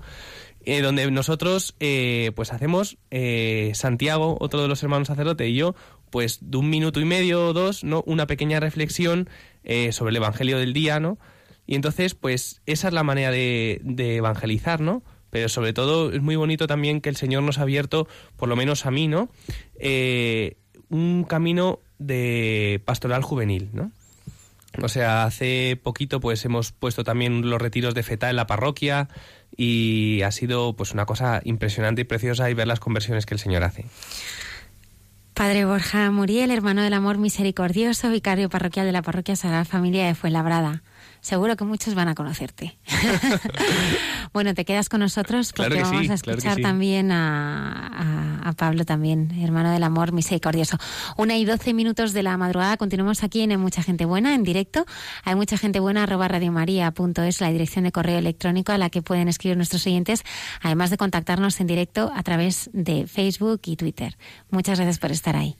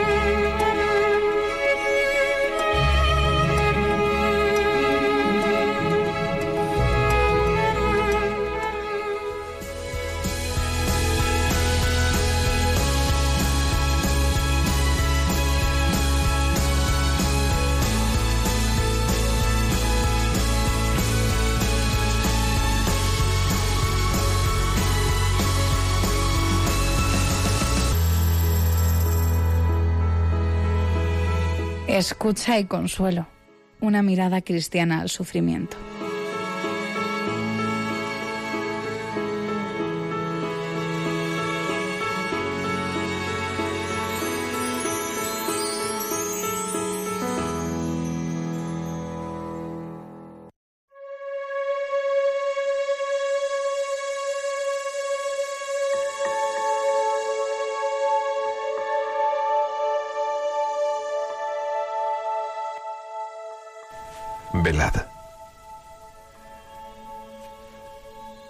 Esperanza y fraternidad, ambas fruto de la caridad, y lo divino que cose con firmeza a los dos mundos, el presente y el que nos espera, y que permanece porque es eterna.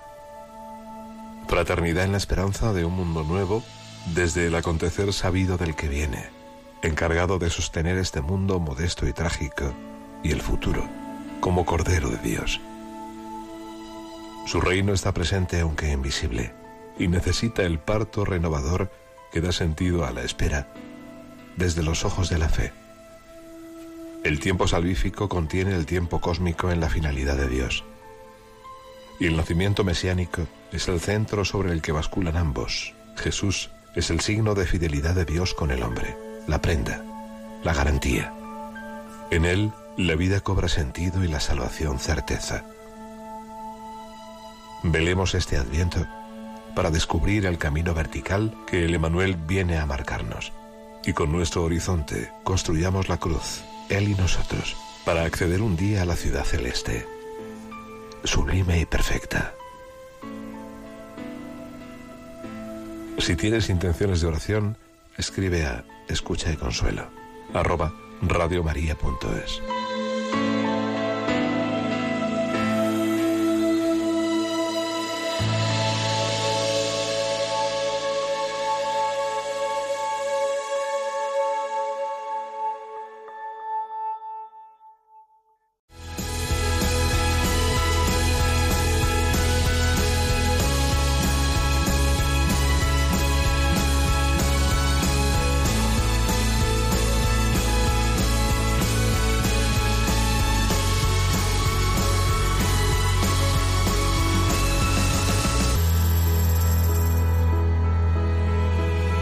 Escucha y consuelo. Una mirada cristiana al sufrimiento. Por César Cid.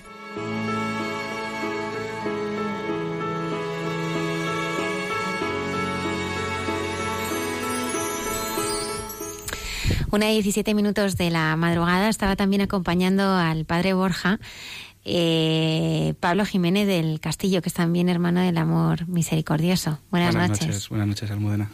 Bienvenido. Muchas gracias. ¿Tú también Gracias. te has educado siempre en una familia cristiana? ¿Has tenido, has tenido fe? ¿Cómo ha sido tu encuentro con Jesús? Sí, mi, mi encuentro con Jesús pues fue de bastante pronto. Yo empecé en un colegio religioso en el Sagrado Corazón de Chamartín.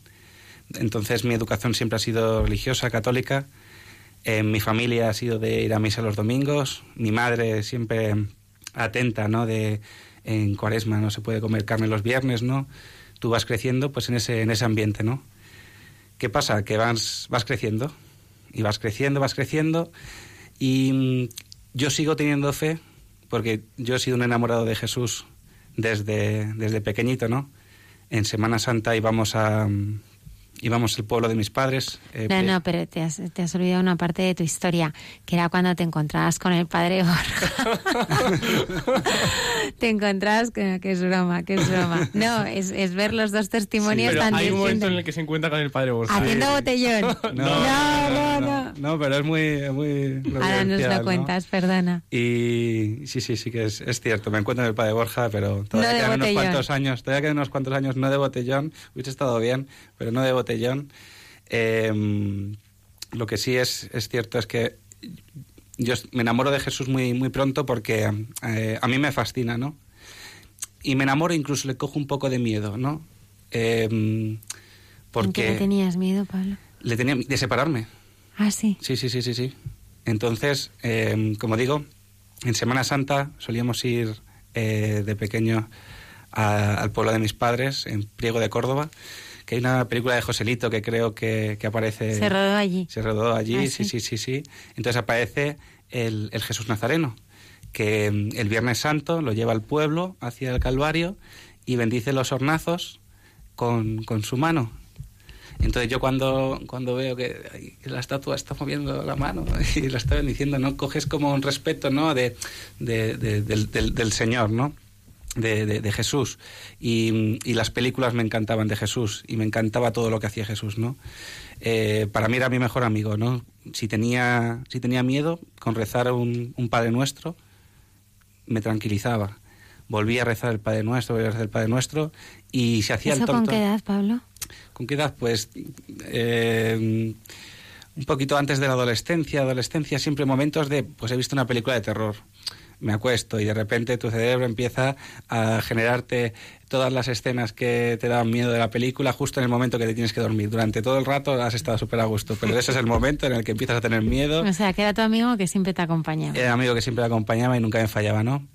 Lo que pasa es que, claro, eh, vas creciendo y, y te, y te encuentras con que mm, con que la sociedad no le no es, no es tan amigo de, Jesús, ¿no? Entonces tienes tienes cierto le traicionas un poco como como San Pedro, ¿no? Cuando, cuando tienes que ser machote, pues no hablas de sí, sí, yo voy a misa. No, no, no, es como, no, no, yo no voy a misa tampoco. Eh, y no sé, eh, bajas un poco el tono de voz, ¿no? Mm, me estoy acordando, me acordé el, el otro día que yo cuando hice la, la, la confirmación, cuando me confirmé, yo me confirmé con muchísima fe. Y, Y un regalo que pedí fue en una cruz de oro que me escribiesen una frase en, en, en élfico, porque justo era 2000, 2001, se había estrenado El Señor de los Anillos. Ay, decía yo en élfico, de los elfos. Claro, claro, en élfico. De los bueno, elfos. bueno, vale. Ya va- acaba, acaba de ver El Señor de los Anillos, estaba un poco flipado con el, con el tema y, y, y había estado leyendo el libro. Y había una cosa que me gustó muchísimo del libro que decía una frase en élfico que significaba no me olvides. Entonces yo me quedé con la, con la palabra en élfico, que era, que era Si- Simbelmine o algo, algo así, no recuerdo. Son ya hace 18, 18 años, creo. Y, y entonces eh, lo pedí que se me grabase en la cruz, ¿no? Y lo que son las cosas, luego yo, yo soy de vocación tardía. Eh, yo mi conversión, porque yo he tenido fe todo el rato, pero yo me he convertido, porque realmente cambias, ¿no? Lo que es tu vida, cómo tú te entregas a Dios y cómo tú vives, vives la vida. Entonces yo mi conversión la he tenido eh, a los 30 años. Yo soy de conversión tardía, ahora tengo 32. Y, y bueno, entonces empiezo a crecer, ¿no? Como, como digo, eh, amando a Jesús. Yo lo rezaba todas las noches, pero a mi manera, ¿no? Eh, pues no hace falta que me confiese. Yo al Señor, cuando hago algo mal, le pido perdón y cuando me van las cosas bien, les doy gracias, porque no es, ahora me olvido de ti, ahora no.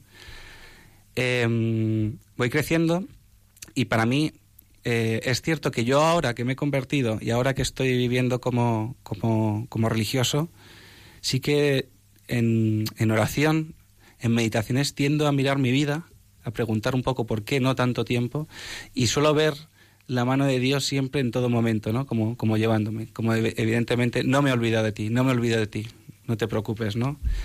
Y mm, entonces yo decido pues ser eh, eh, ingeniero informático, me pongo a estudiar la carrera, termino la carrera eh, y me pongo a trabajar. Me pongo a trabajar, me va bien, tengo éxito. Me voy a, trabajar a, Irlanda, estoy tres años en Irlanda trabajando. Eh, era la única manera de, de aprender inglés, yéndote fuera, si no, malo. Y, en Irlanda pues tengo, tengo buenas experiencias ¿no? de, vida con los amigos, ¿no? Y ahí empiezo, empieza un poco mi defensa, mi apología de- del Señor. Sin tener ni idea de- del Señor, yo defendía a Jesús en todas mis conversaciones con, con la gente que criticaba a, Jesús. Digo, "Pero Si tú me estás criticando cosas que no son de Jesús, ¿no? Eh, entonces, eh, empieza ahí un poco una búsqueda, ¿no? Sobre todo en intentar cómo puedo yo ayudar, ¿no? A, a Jesús, cómo puedo yo ayudar al Señor, porque yo veía que a mí me pedía algo más de lo que yo estaba haciendo. Pero sin embargo yo vivía muy feliz, yo tenía un buen sueldo, yo tenía unos grandísimos amigos, no iba mal con, con, con las chicas. Lo que pasa que mi ideal de familia era la familia que yo tenía, una familia católica, casarme por la iglesia, tener una familia grande. Lo que pasa que yo no encontraba eh, esa chica católica. Yo siempre encontraba chicas pues que no eran, no eran, no eran católicas. Entonces me enamoraba a primera vista, decía, esta va a ser la chica. Porque yo tenía mi ideal siempre, ¿no? Como lo que hemos comentado, ¿no? Ese, ese, ese ideal de vida eh, muy, muy, muy perfecto, ¿no? Entonces, pues yo antes de los 30 tengo que estar casado, no antes de los 30. Eh, mi familia, así, así y tal, ¿no? Y, mm, y cuando me case, dejo ya de, de- de salir, dejo ya la fiesta y me centro en mi familia, ¿no? Porque era lo que yo veía en mi casa, ¿no? ¿Qué es lo que ocurre? Que cuando yo noto que yo no encuentro esa, esa chica, yo siempre tenía la confianza de, bueno, que sea lo que Dios quiera, yo sé que me pondrá en mi sitio. Y mi búsqueda me lleva me lleva a volver a España, porque yo no quería echar raíces en, en Irlanda. Yo estaba muy a gusto en Irlanda, pero yo tenía ganas de vivir más, ¿no? Entonces, en esta empresa en la que estaba trabajando, que me iba, me iba muy bien como ingeniero informático, tengo la oportunidad de viajar. A mí me, ha encantado siempre, de siempre viajar. Y, y yo creo que es la mejor manera de invertir el dinero, ¿no? Porque, porque cuando, cuando viajas se curan muchas, eh, muchos modos de pensar, ¿no? Eh, entre ellos ahora que está muy, muy de moda los nacionalismos, ¿no? Por lo que podemos ver en las noticias, eh, yo creo que se curan viajando, ¿no? Porque, porque cuando viajas te das cuenta de lo que, de lo que, de lo que es eh, la creación de Dios, de lo que es el mundo, de lo que son las culturas, ¿no? Y, y, te vuelves más humilde, ¿no? Entonces tuve la suerte que, en esta empresa pude viajar a la, a la India, pude viajar a Filipinas, estuve en México y estuve en Argelia en el último, último trabajo. Y, em, y, en ese tiempo viajando aprendí, aprendí muchísimo de las personas. Y una de las cosas que me di cuenta es que mi felicidad era de una calidad más baja que de la de muchos indios filipinos que yo me encontraba que vivían en una pobreza material bastante grande, pero que ellos estaban más llenos que yo, porque mm, tenían, tenían una visión de la vida eh, menos, menos, menos materialista, ¿no? Eh, y compartían. Entonces me di cuenta de que en cierto sentido yo era muy pobre, ¿no? Y era muy pobre, más que muy pobre, era muy eh, muy miserable por, por, mi manera de pensar, ¿no? Que era la contagiada de la, de la sociedad. Tú tienes que ser el mejor, tú tienes que tener el mejor coche, tú tienes que tener la mejor chica, tú tienes que tener los mejores amigos, los mejores viajes, los mejores destinos, las mejores... Eh, todo, todo lo mejor, ¿no? Y, y, me di cuenta que no, lo, todo lo mejor no es. Lo mejor es estar en paz, como yo veía a, a, a mucha gente. Entonces, en esa búsqueda de entender un poco, Dios mío, eh, ¿por qué, ¿por qué esta pobreza aquí? ¿Por qué estas diferencias? No, quiero entenderlas. No tengo ninguna duda de, de que, de que cuando yo preguntaba ¿no? al Señor, oye, ¿por qué, por qué hay, hay, gente que no, que, no, que no come? ¿Por qué hay gente que está falta de comida? De repente, leyendo el Evangelio, me encontraba un pasaje que dice, dadles vosotros de comer. Digo, evidentemente, si es que cuando, cuando en España es simplemente con la comida que se tira en España se podría alimentar a toda la gente de que pasa hambre, pues dices, es que tenemos que a nosotros de comer, ¿no? Luego, evidentemente, el Señor, y nosotros lo vivimos, eh, está la providencia, y, pero está la providencia cuando hay necesidad. Nosotros, pues, eh, pues gracias a Dios, recibimos, recibimos alimento, y, y, estamos muy, muy, muy, muy agradecidos ¿no? en cómo Él eh, nos provee, ¿no? Entonces, en esa, en esa búsqueda voy a Jerusalén. Voy a Jerusalén y, y tengo un encuentro con, con, Dios muy, muy especial, un encuentro con, con, Jesús resucitado, en el cual siento que me pide que le ayude. Y en esa, y en esa um, petición de ayuda, yo lo veo como, como que no es de la manera que él me está pidiendo, sino que le ayude de una manera que yo creo que es mejor. Porque ¿cómo voy a ser sacerdote? Ahí hay unos respetos entre los amigos, hay, un, hay unas vergüenzas en que cómo voy a ser yo sacerdote, ¿no? Yo quiero tener mi familia, yo quiero tener mis amigos, yo quiero controlar mi vida, ¿no? Entonces en ese, en ese elegir, ¿no? ¿Qué, qué, qué hago? Siento la, la fuerza de dejar de trabajar. Digo, me planto aquí y curiosamente, me une esto también a Borja, eh, a mí me llama la atención la policía porque yo digo, ayudarte, ¿cómo puedo ayudar? Ah, pues la policía es, es, es, un trabajo más humanitario. Yo soy ingeniero informático, yo puedo entrar a delitos telemáticos, que hay muchos peligros por internet, a todo cuanto puede estar, puede estar interesante, ¿no? Pero sin embargo, en mi corazón yo sabía que a mí lo que me estaba pidiendo era, era seguirle, era, era, era eh, como bien dice el joven rico, eh, coge tu cruz, deja tus cosas, vende todo y sígueme. Yo lo sabía que me lo estaba pidiendo, pero eso mi corazón se queda dentro, cierro la llave y por fuera yo no, eso no lo digo ni nada. Entonces, eh, sabiendo que eso era lo que, lo que me pedía, para mí era lo de, lo de la posición, era la mejor excusa para pasarme un año eh, discerniendo qué hacer con mi vida. Porque claro, sí, sí, te sigo, pero ¿qué, qué hago? ¿A dónde me voy? No tengo ni idea. Una de, mis, de mis principales dificultades es que yo no tenía a nadie con quien hablar de, de Jesús, no tenía a nadie con quien hablar de, mi religión, de fe, porque incluso mis, mis mejores amigos eh, no eran no era un tema eh, sencillo, ¿no? Porque no llegaban a entender lo que yo había sentido, no llegaban a entender que realmente yo estaba hablando de un Dios vivo, no de un Dios eh, como que te ayuda a vivir feliz, sino alguien con el que tú te comunicas, alguien al que tú le pides, alguien que te escucha, alguien que te da, alguien que te consuela, ¿no? Y, como ellos no tenían experiencia, pues, ¿qué, les voy a contar yo, no? ¿Cómo me van a entender? Incluso cuando hacían ese, ese intento para entenderme, yo me frustraba porque yo pensaba, es que, es que tontería, ¿no? O sea, no me están, no me están entendiendo. Entonces, ¿a quién, ¿a quién recurro? Pues a nuestra, a nuestra Madre Celestial. Recurro a la Virgen María y, y, empiezo a peregrinar eh, a Fátima. Me voy a, a diferentes sitios de, de, de, de encuentros de, oración, ¿no? De, fe marianos, en los cuales yo me encuentro con un montón de gente mayor que va a, estos sitios, me uno a un grupo porque había visto un viaje así para ir y me pregunto, ¿qué hago yo aquí? ¿No? Eh, evidentemente, claro, yo tenía que aprovechar ese, ese, viaje que, que, había hecho y, y digo, bueno, pues entonces lo que voy a hacer es rezar. Había una exposición del Santísimo, yo me pongo a rezar, me emociono, lloro, porque al igual que el padre Borja contaba, yo noto ahí un amor tan grande y maravilloso, indescriptible, que me llenaba de tal manera y que me perdonaba y que me llenaba de su misericordia, exagerado.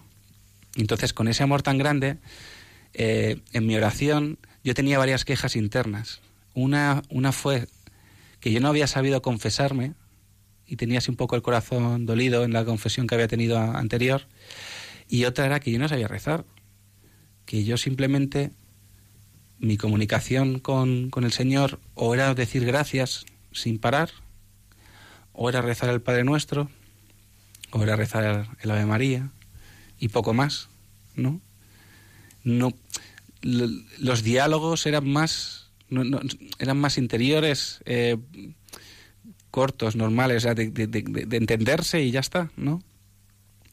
Entonces, eh, una de las cosas que me ocurrió muy curiosas en esa, en esa pregnación es que cuando me junto con el grupo de, de pregnación que, que ya había estado, porque hay un momento en el que me pierdo y que me quedo yo solo, em, me regalan dos libros y uno de los libros fue eh, Dame tu corazón herido y otro de los libros era Ora con el corazón.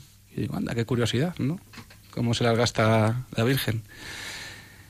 Entonces, la Virgen que sabía muy bien las quejas en mi corazón, eh, mm, me llama a, oye, tú quieres un grupo con el que hablar y tener y, poder eh, abrir tu corazón, ¿no? Las cosas que te ocurren. Vente a un grupo de oración que te tengo preparado. Y ese grupo de oración que me tenía preparado, me encuentro con, con el Padre Borja. Eh, era la primera vez que él iba, era la primera vez que yo iba. Yo le vi, yo vi a alguien con, con unas zacuellos, Ahora, bueno, yo lo llamaba Zacuellos, ahora es Cleriman, eh, porque yo, hay que decir que yo soy un novato, o sea, yo llevo eh, desde octubre, el 1 de octubre del año pasado, que, que estoy, que estoy de, de novicio, de religioso, de seminarista, de segundo, segundo año. Entonces, eh, yo le veo, yo pienso que es un sacerdote, que viene, tal. otra vez, una vez que llego a ese grupo de oración, vuelvo a decir, ¿qué hago aquí? ¿No? Yo tenía muy claro que, el Señor me estaba pidiendo algo, que el Señor lo que me podía era comunicar mucho. Y sobre todo, eh, yo me ofuscaba de, de que la manera era a mi manera, de que la manera era explicar la cantidad de cosas que hay tangibles, la cantidad de cosas que hay eh, materiales para que tengas unos motivos para creer, porque evidentemente la fe es una opción o creo o no creo. Sin embargo, en, en la fe católica hay una lista exagerada, inmensa. Yo que he tenido en ese año de discernimiento tiempo para aburrir, para leer aquí, para leer allá, para comparar, para entender, para profundizar, me encontraba con cosas asombrosas, cosas asombrosas como puede ser la Sábana Santa, cosas asombrosas como puede ser la tilma de Guadalupe, que hace unos días ha sido su día, eh, milagros en el siglo XXI, milagros en el siglo XXII, milagros en el siglo XIX, milagros, eh, bueno, dicho siglo XXII, perdón, hacia atrás. Eh, es decir, que te encontrabas en toda la historia de la Iglesia santos. Y sobre todo, yo soy un enamorado de Dios, de Dios Padre, porque, bueno, me gusta mucho mirar documentales en, en YouTube sobre astrofísica, sobre eh, física cuántica, y da igual hacia qué dirección mirase yo de la creación, me encontraba con Dios Padre, me encontraba con su perfección. Yo que soy ingeniero informático, eh, nosotros codificamos programas, escribimos un código y ese código, el programa ejecuta lo que tú has escrito y de repente te encuentras que en las células tienen un código escrito por Dios, que no es ni más ni menos que el ADN, y, que una célula de repente pasa a billones de células y se forma un ser humano, o un perro, o un gato, o un pez, y que la primera célula, como cualquiera de las otras, tienen el mismo código. Y cómo una célula cuando se divide pasa tal. ¿no? Yo entonces, entendiendo todas esas cosas, ¿no? Siempre con la perspectiva de la fe, eh, me enamoraba, pero vamos, exageradamente, ¿no? Entonces yo quería transmitir todo eso que yo iba leyendo, transmitir todo eso que yo tenía, que la fe es muy razonable, que la fe no es, es que es una cosa que yo siento, no, no, no, no, vamos, que la fe es que eh, evidentemente hay acto de fe, ¿no? pero que, que, que, es más cercana y que es más y pues más palpable de lo que uno de lo que uno puede imaginar no entonces en este grupo de oración me encuentro con el con el padre Borja y en ese encuentro pues hola qué tal qué tal muy bien no sé cuánto comencé el grupo de oración rezamos y yo salgo súper contento y en ese salir contento vuelvo al grupo de oración porque me encuentro gente con los que hablar de, de las cosas que siento porque me encuentro con gente con las que eh, poder compartir, compartir todo lo que yo tengo en el corazón. Y una de las cosas que el Señor me puso en el corazón, una de las cosas que, con las que más contento estoy es el consagrar mi corazón al Inmaculado Corazón de María. Entonces yo decidí consagrarme, no hacer una oración de consagración sencilla, sino consagrarme, prepararme durante 33 días, ¿no? eh, había llegado a mis manos un, un, un, eh, un, documento en el cual yo tenía cada, cada día que hacer. Entonces digo, ¿cómo lo voy a hacer yo en Madrid, en casa con mis amigos y tal, con la tele, con todos los ruidos que hay? Le digo, no, no, no, no, yo voy a hacer el Camino de Santiago. Y me lo voy a preparar de tal manera que voy a empezar desde este día, voy a terminar aquí, cuando termine me vuelvo a Madrid y el día siguiente, que es el Día del Corazón Inmaculado de María, me consagro, ¿no? Entonces en ese, en ese camino de Santiago, me ocurre una cosa muy, muy, muy curiosa. Y es que eh, estoy en un, en, un, en un albergue de donativo. Y con mi mala cabeza, por dormir un poco más de la cuenta, me preparo rápido, salgo y ya caminado lo suficiente como para no volver, me di cuenta que yo no he dejado ningún donativo. Entonces, con la confianza de un amigo, como ese amigo que has quedado en dejarle algo y llega, oye, ¿me has traído esto? No, no, se me ha olvidado, perdona, pero mañana te lo traigo, ¿no? Pues con esa confianza, una, una oración rápida al Señor, de decirle, Señor, perdóname mi mala cabeza, déjame enmendarlo de manera rápida. Y con una sonrisa, mi mochila, continúo, ¿no? Pues en ese continuar, eh, llego a un pueblo a apenas, apenas dos horas, ¿no? De, esa oración tan sentida, porque uno no sabe el poder de la oración que se dice con el corazón, ¿no? Y, y, yo en ese, en, ese, en ese camino Santiago iba lleno de devoción, lleno de fe, de lo que yo estaba haciendo era muy importante y sobre todo que lo que yo estaba haciendo iba a ser muy importante y que iba a tener respuestas muy importantes. Y en ese caminar me encuentro con... Me encuentro, eh, o sea, como digo, llego a, a, apenas dos horas, llego a un, a un pueblo, me siento en una terraza, me pido un pincho de tortilla, una Coca-Cola para coger un poco de fuerzas y, y en esto que, que, de repente veo un peregrino, y un peregrino que, que, mis hermanos se ríen porque yo siempre digo que capta mi atención, porque evidentemente yo veía que, que, el, que el peregrino no llevaba mochila, eh, llevaba un hábito de, de, de, franciscano y que tenía unas botas muy chulas, me acuerdo, una muy mayor, y captó mi atención por, por el hecho de que, de que iba en dirección contraria. Iba en dirección contraria a, a, hacia Santiago. Y se para delante mía y me dice, ¿me invitas a un café? Y dije yo, ya está, maravilloso, señor. Creía que era el padre Borja, pero no. no había ido a Santiago todavía. Entonces eh, le invito, le invito a un café, le invito a un bocadillo. Digo, como no, esto es del Señor clarísimo, digo, voy a aprovecharlo. le voy a preguntar. Entonces le comento así un poco cómo me encuentro, le comento un poco cómo eh, qué hay en mi corazón, ¿no? Y hacia, y hacia, hacia dónde creo que quiero ir, ¿no? Digo, estado mirando eh, si discernir alguna congregación religiosa, tal, no sé qué. Me dice, mira, solo te digo una cosa, si entras en alguna congregación religiosa, que sea nueva.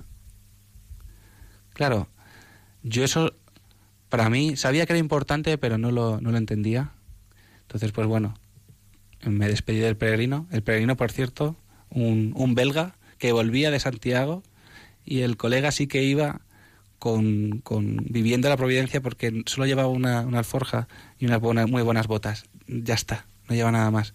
Entonces eso me daba a mí mucha alegría, ¿no? Digo, "Ay, que, que- que me encantaría hacer eso, ¿no? Algún, algún día. Luego lo estoy viviendo, pero... eh, Camino de Santiago perpetuo. un camino de Santiago perpetuo, así que de confiar en el, de confiar en el Señor constantemente. Eh, entonces, pues bueno, eh, mis planes pues no salen tan bien porque, como digo, yo tengo mi plan perfecto, pero Dios siempre me pone las trabas para que yo no termine en los días que yo quiero, lo haga en la manera que yo quiero. Entonces tengo que volver antes porque me lesiono y en esa lesión voy al, al- al grupo de oración otra vez y me vuelvo a encontrar con el padre Borja. Esta vez ya eh, nuestro encuentro pues no es el, de conocernos, es un encuentro más, más cercano, sobre todo porque yo tengo un montón de cosas que decir, un montón de cosas que contar. Yo no sabía que él pertenecía a una orden religiosa. Claro, cuando le cuento lo que me ha pasado, de que si entras en una orden religiosa que sea nueva, dice, ya está. Esto ya está, está cerca. Y me dice, mira, vamos a quedar para hablar. Quedamos para hablar. Y en ese hablar yo le comento que yo quiero, quiero irme a, de peregrinación con, con el grupo que tenía pensado en unas, en unas fechas. Y me dice, yo creo que mejor que irte de, de peregrinación, haz unos ejercicios espirituales que son por estas fechas eh, que te van a venir que te van a muy bien. Hazme caso. Y yo, ejercicios espirituales, digo, eso tiene que sonar maravilloso. No había hecho nunca unos en mi vida. Los hice y me hizo falta un solo día para darme cuenta que realmente el Señor lo que me pedía era, era entrar allí. Y dije, no necesito yo más. Le digo, el que tiene mucha fe, pocas señales necesita. Así que le digo que sí. Le digo que sí al, al, al padre Kiko y, y yo necesito, eh, yo le dije que sí en junio y yo entré el 1 de octubre. Yo necesitaba ese tiempo, ese tiempo de vacaciones, un poco de despedida, de despedida del mundo, de despedida de mis amigos, de despedida de mi familia, eh, que era muy gracioso porque a mí me ha encantado salir con mis amigos, ¿no? Y en ese salir con mis amigos, yo seguía saliendo con mis amigos, pero yo me pasaba las, las noches hablando de Dios. Da igual que terminamos a las 7 de la mañana, yo ahí hablando, tal. Otra vez estás hablando de Dios, yo sé qué pasa, es, que es lo que me importa solo. Solo me importa hablar de Dios, solo me importa hacer apostolado, solo lo que me importa es que la gente conozca que realmente Dios vive está con nosotros, que te quiere y que no es algo que se siente, que no es algo que está por ahí, que es algo que te puede ayudar, sino que es algo real, ¿no? Entonces, pues ¿Eres feliz? soy muy, muy, muy feliz porque mm, se lo cuento a la gente, ¿no? Que yo antes también era feliz, ¿no? Como decía el padre Borja. Pero era una felicidad que yo he identificado como, como exterior. Porque una felicidad que terminaba y una felicidad que, que era por el, por el momento. Yo soy feliz porque estoy con mi amigo, yo soy feliz porque yo soy feliz porque em, eh, me voy de viaje, yo soy feliz por, siempre por alguna razón, ¿no? Pero hay un vacío por dentro, ese, ese interior, ¿no? Eh, evidentemente no te das cuenta hasta que realmente te, te conoces esa, esa, esa felicidad.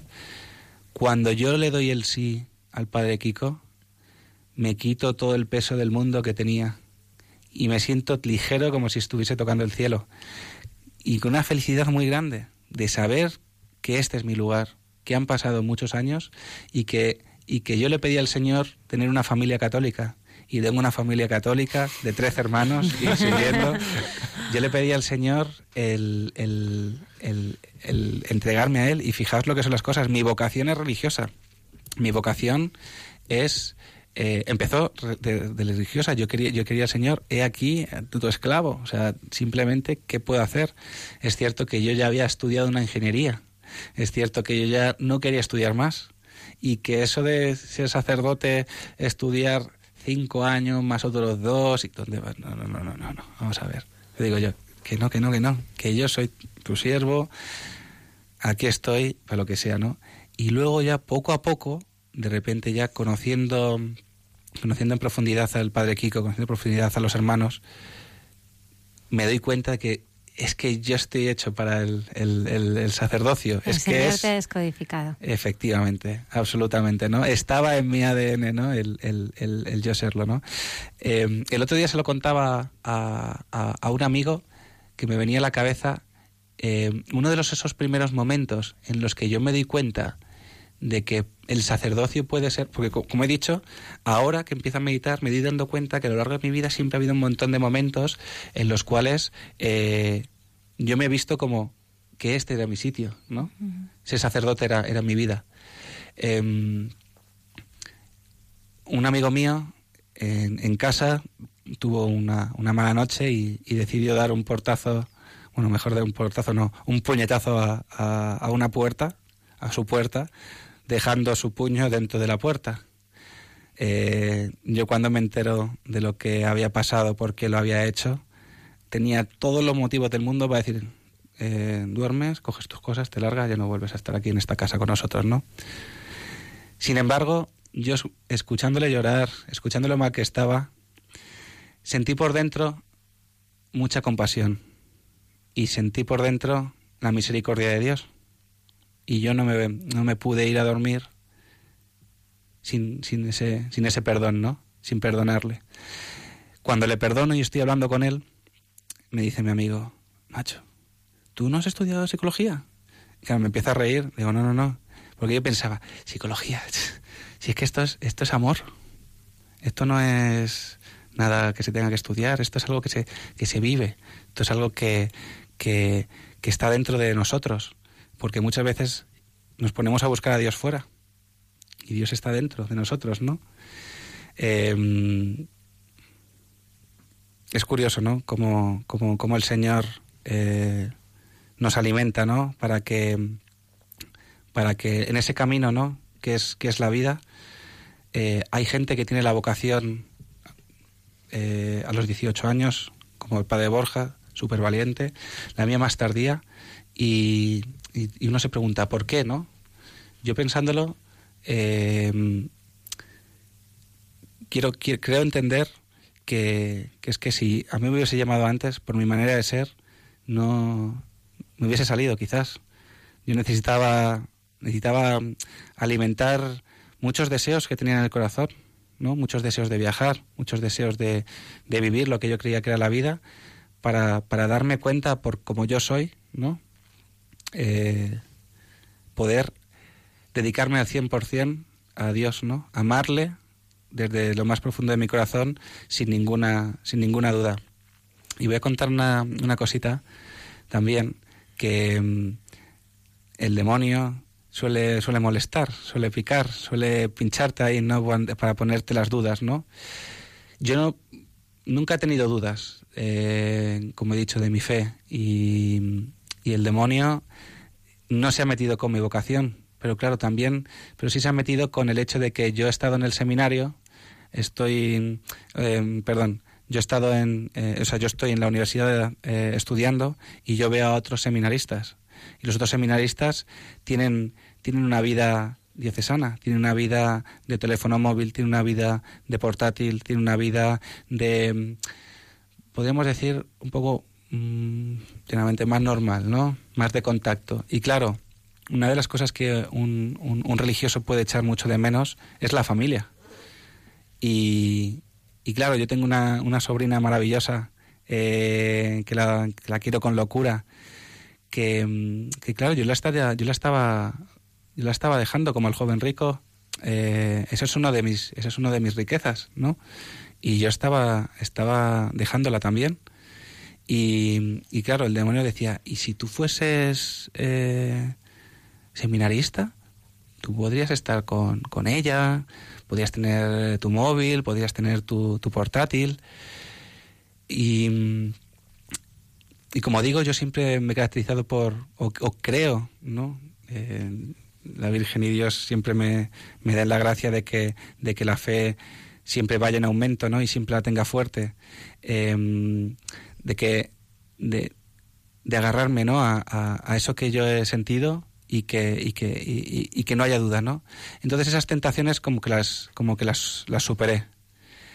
Me encontré con que mm, una vez, una vez superadas, eh, pasaron como 10, 15 días, una, una hermana que acababa de entrar hacía, hacía poco, eh, curiosamente hizo los ejercicios espirituales conmigo.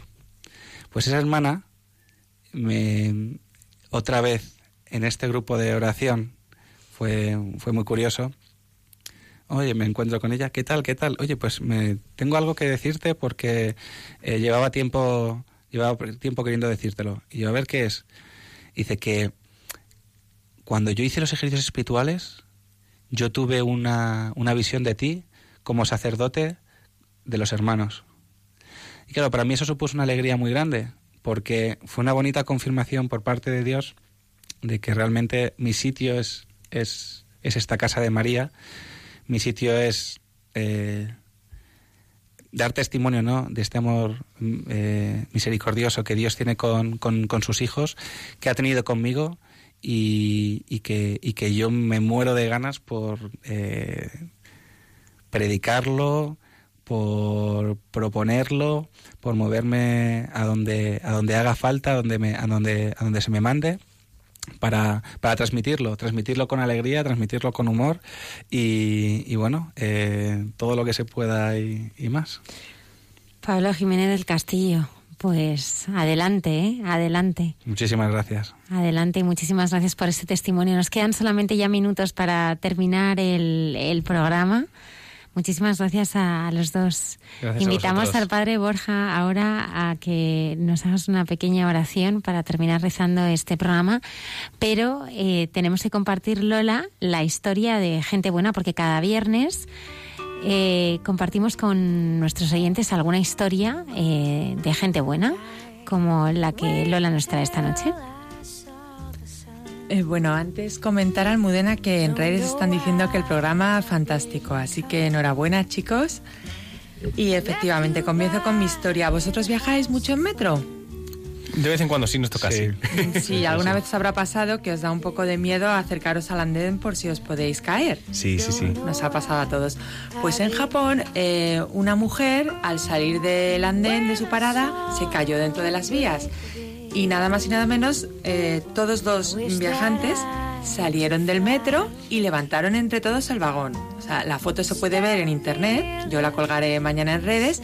Levantaron el vagón entre todos y la mujer pudo salir con heridas leves. O sea, que eso es un ejemplo de solidaridad que para Y de que veas- entrega, madre mía. y de entrega completa. O sea, os animo a mirar la foto y a los oyentes también. Y eso es una demostración de que hay muchísima gente buena.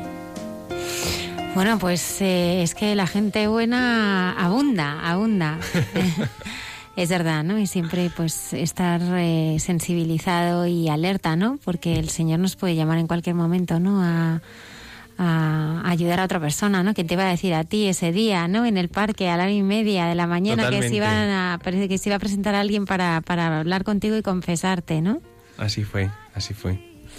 Pues muchísimas gracias a los dos. Eh, Padre Isaac, quiero que presentar, bueno, el próximo programa, que es ya eh, pre-navideño, ya muy cerca de la Navidad, tenemos eh, dos invitados muy especial que queremos presentar. Va a ser un programa muy especial, le pedimos a los oyentes que no se lo pierdan.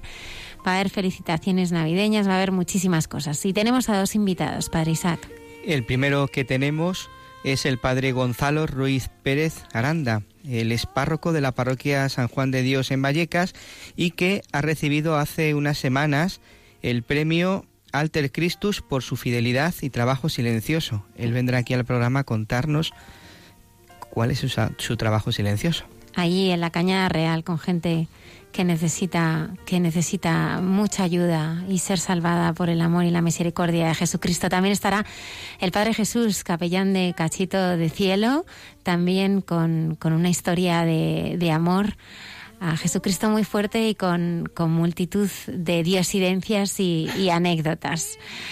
Bueno, pues ya solamente nos queda un minuto para terminar el programa. Muchísimas gracias por, por estar ahí. Gracias también eh, a todos los que nos escribís al correo electrónico eh, que Lola va, va contestando y, también a los que se descargan el programa en podcast, eh, que a veces es, tarde y hay algunos oyentes que no nos siguen en directo, pero se descargan el programa en podcast. Así que os damos las gracias. Muchísimas gracias por, por habernos acompañado esta noche. Estaremos en directo el próximo viernes a las 12 de la noche aquí en Hay Mucha Gente Buena y no os olvidéis de colaborar con esta campaña de Navidad en la que estamos poniendo tantísima ilusión para que la voz de la Virgen llegue cada vez a más y más lugares. Muchas gracias.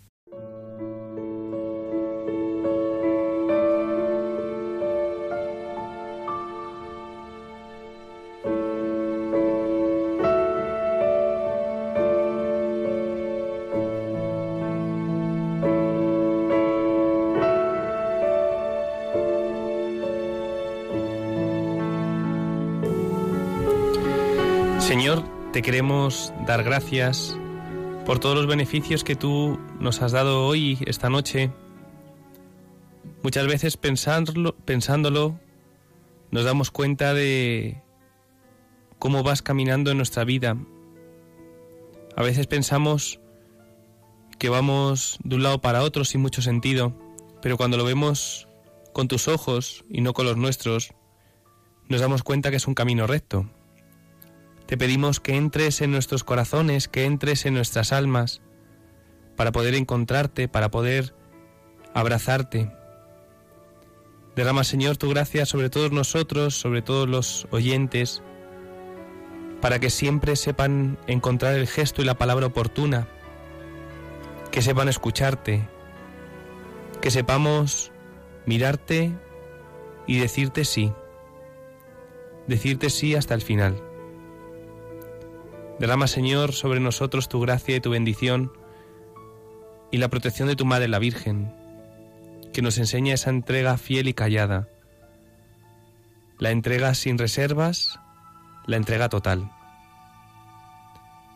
Danos, Señor, el espíritu de sorpresa, que podamos sorprendernos cada día contigo, porque tú todo lo haces nuevo. Amén.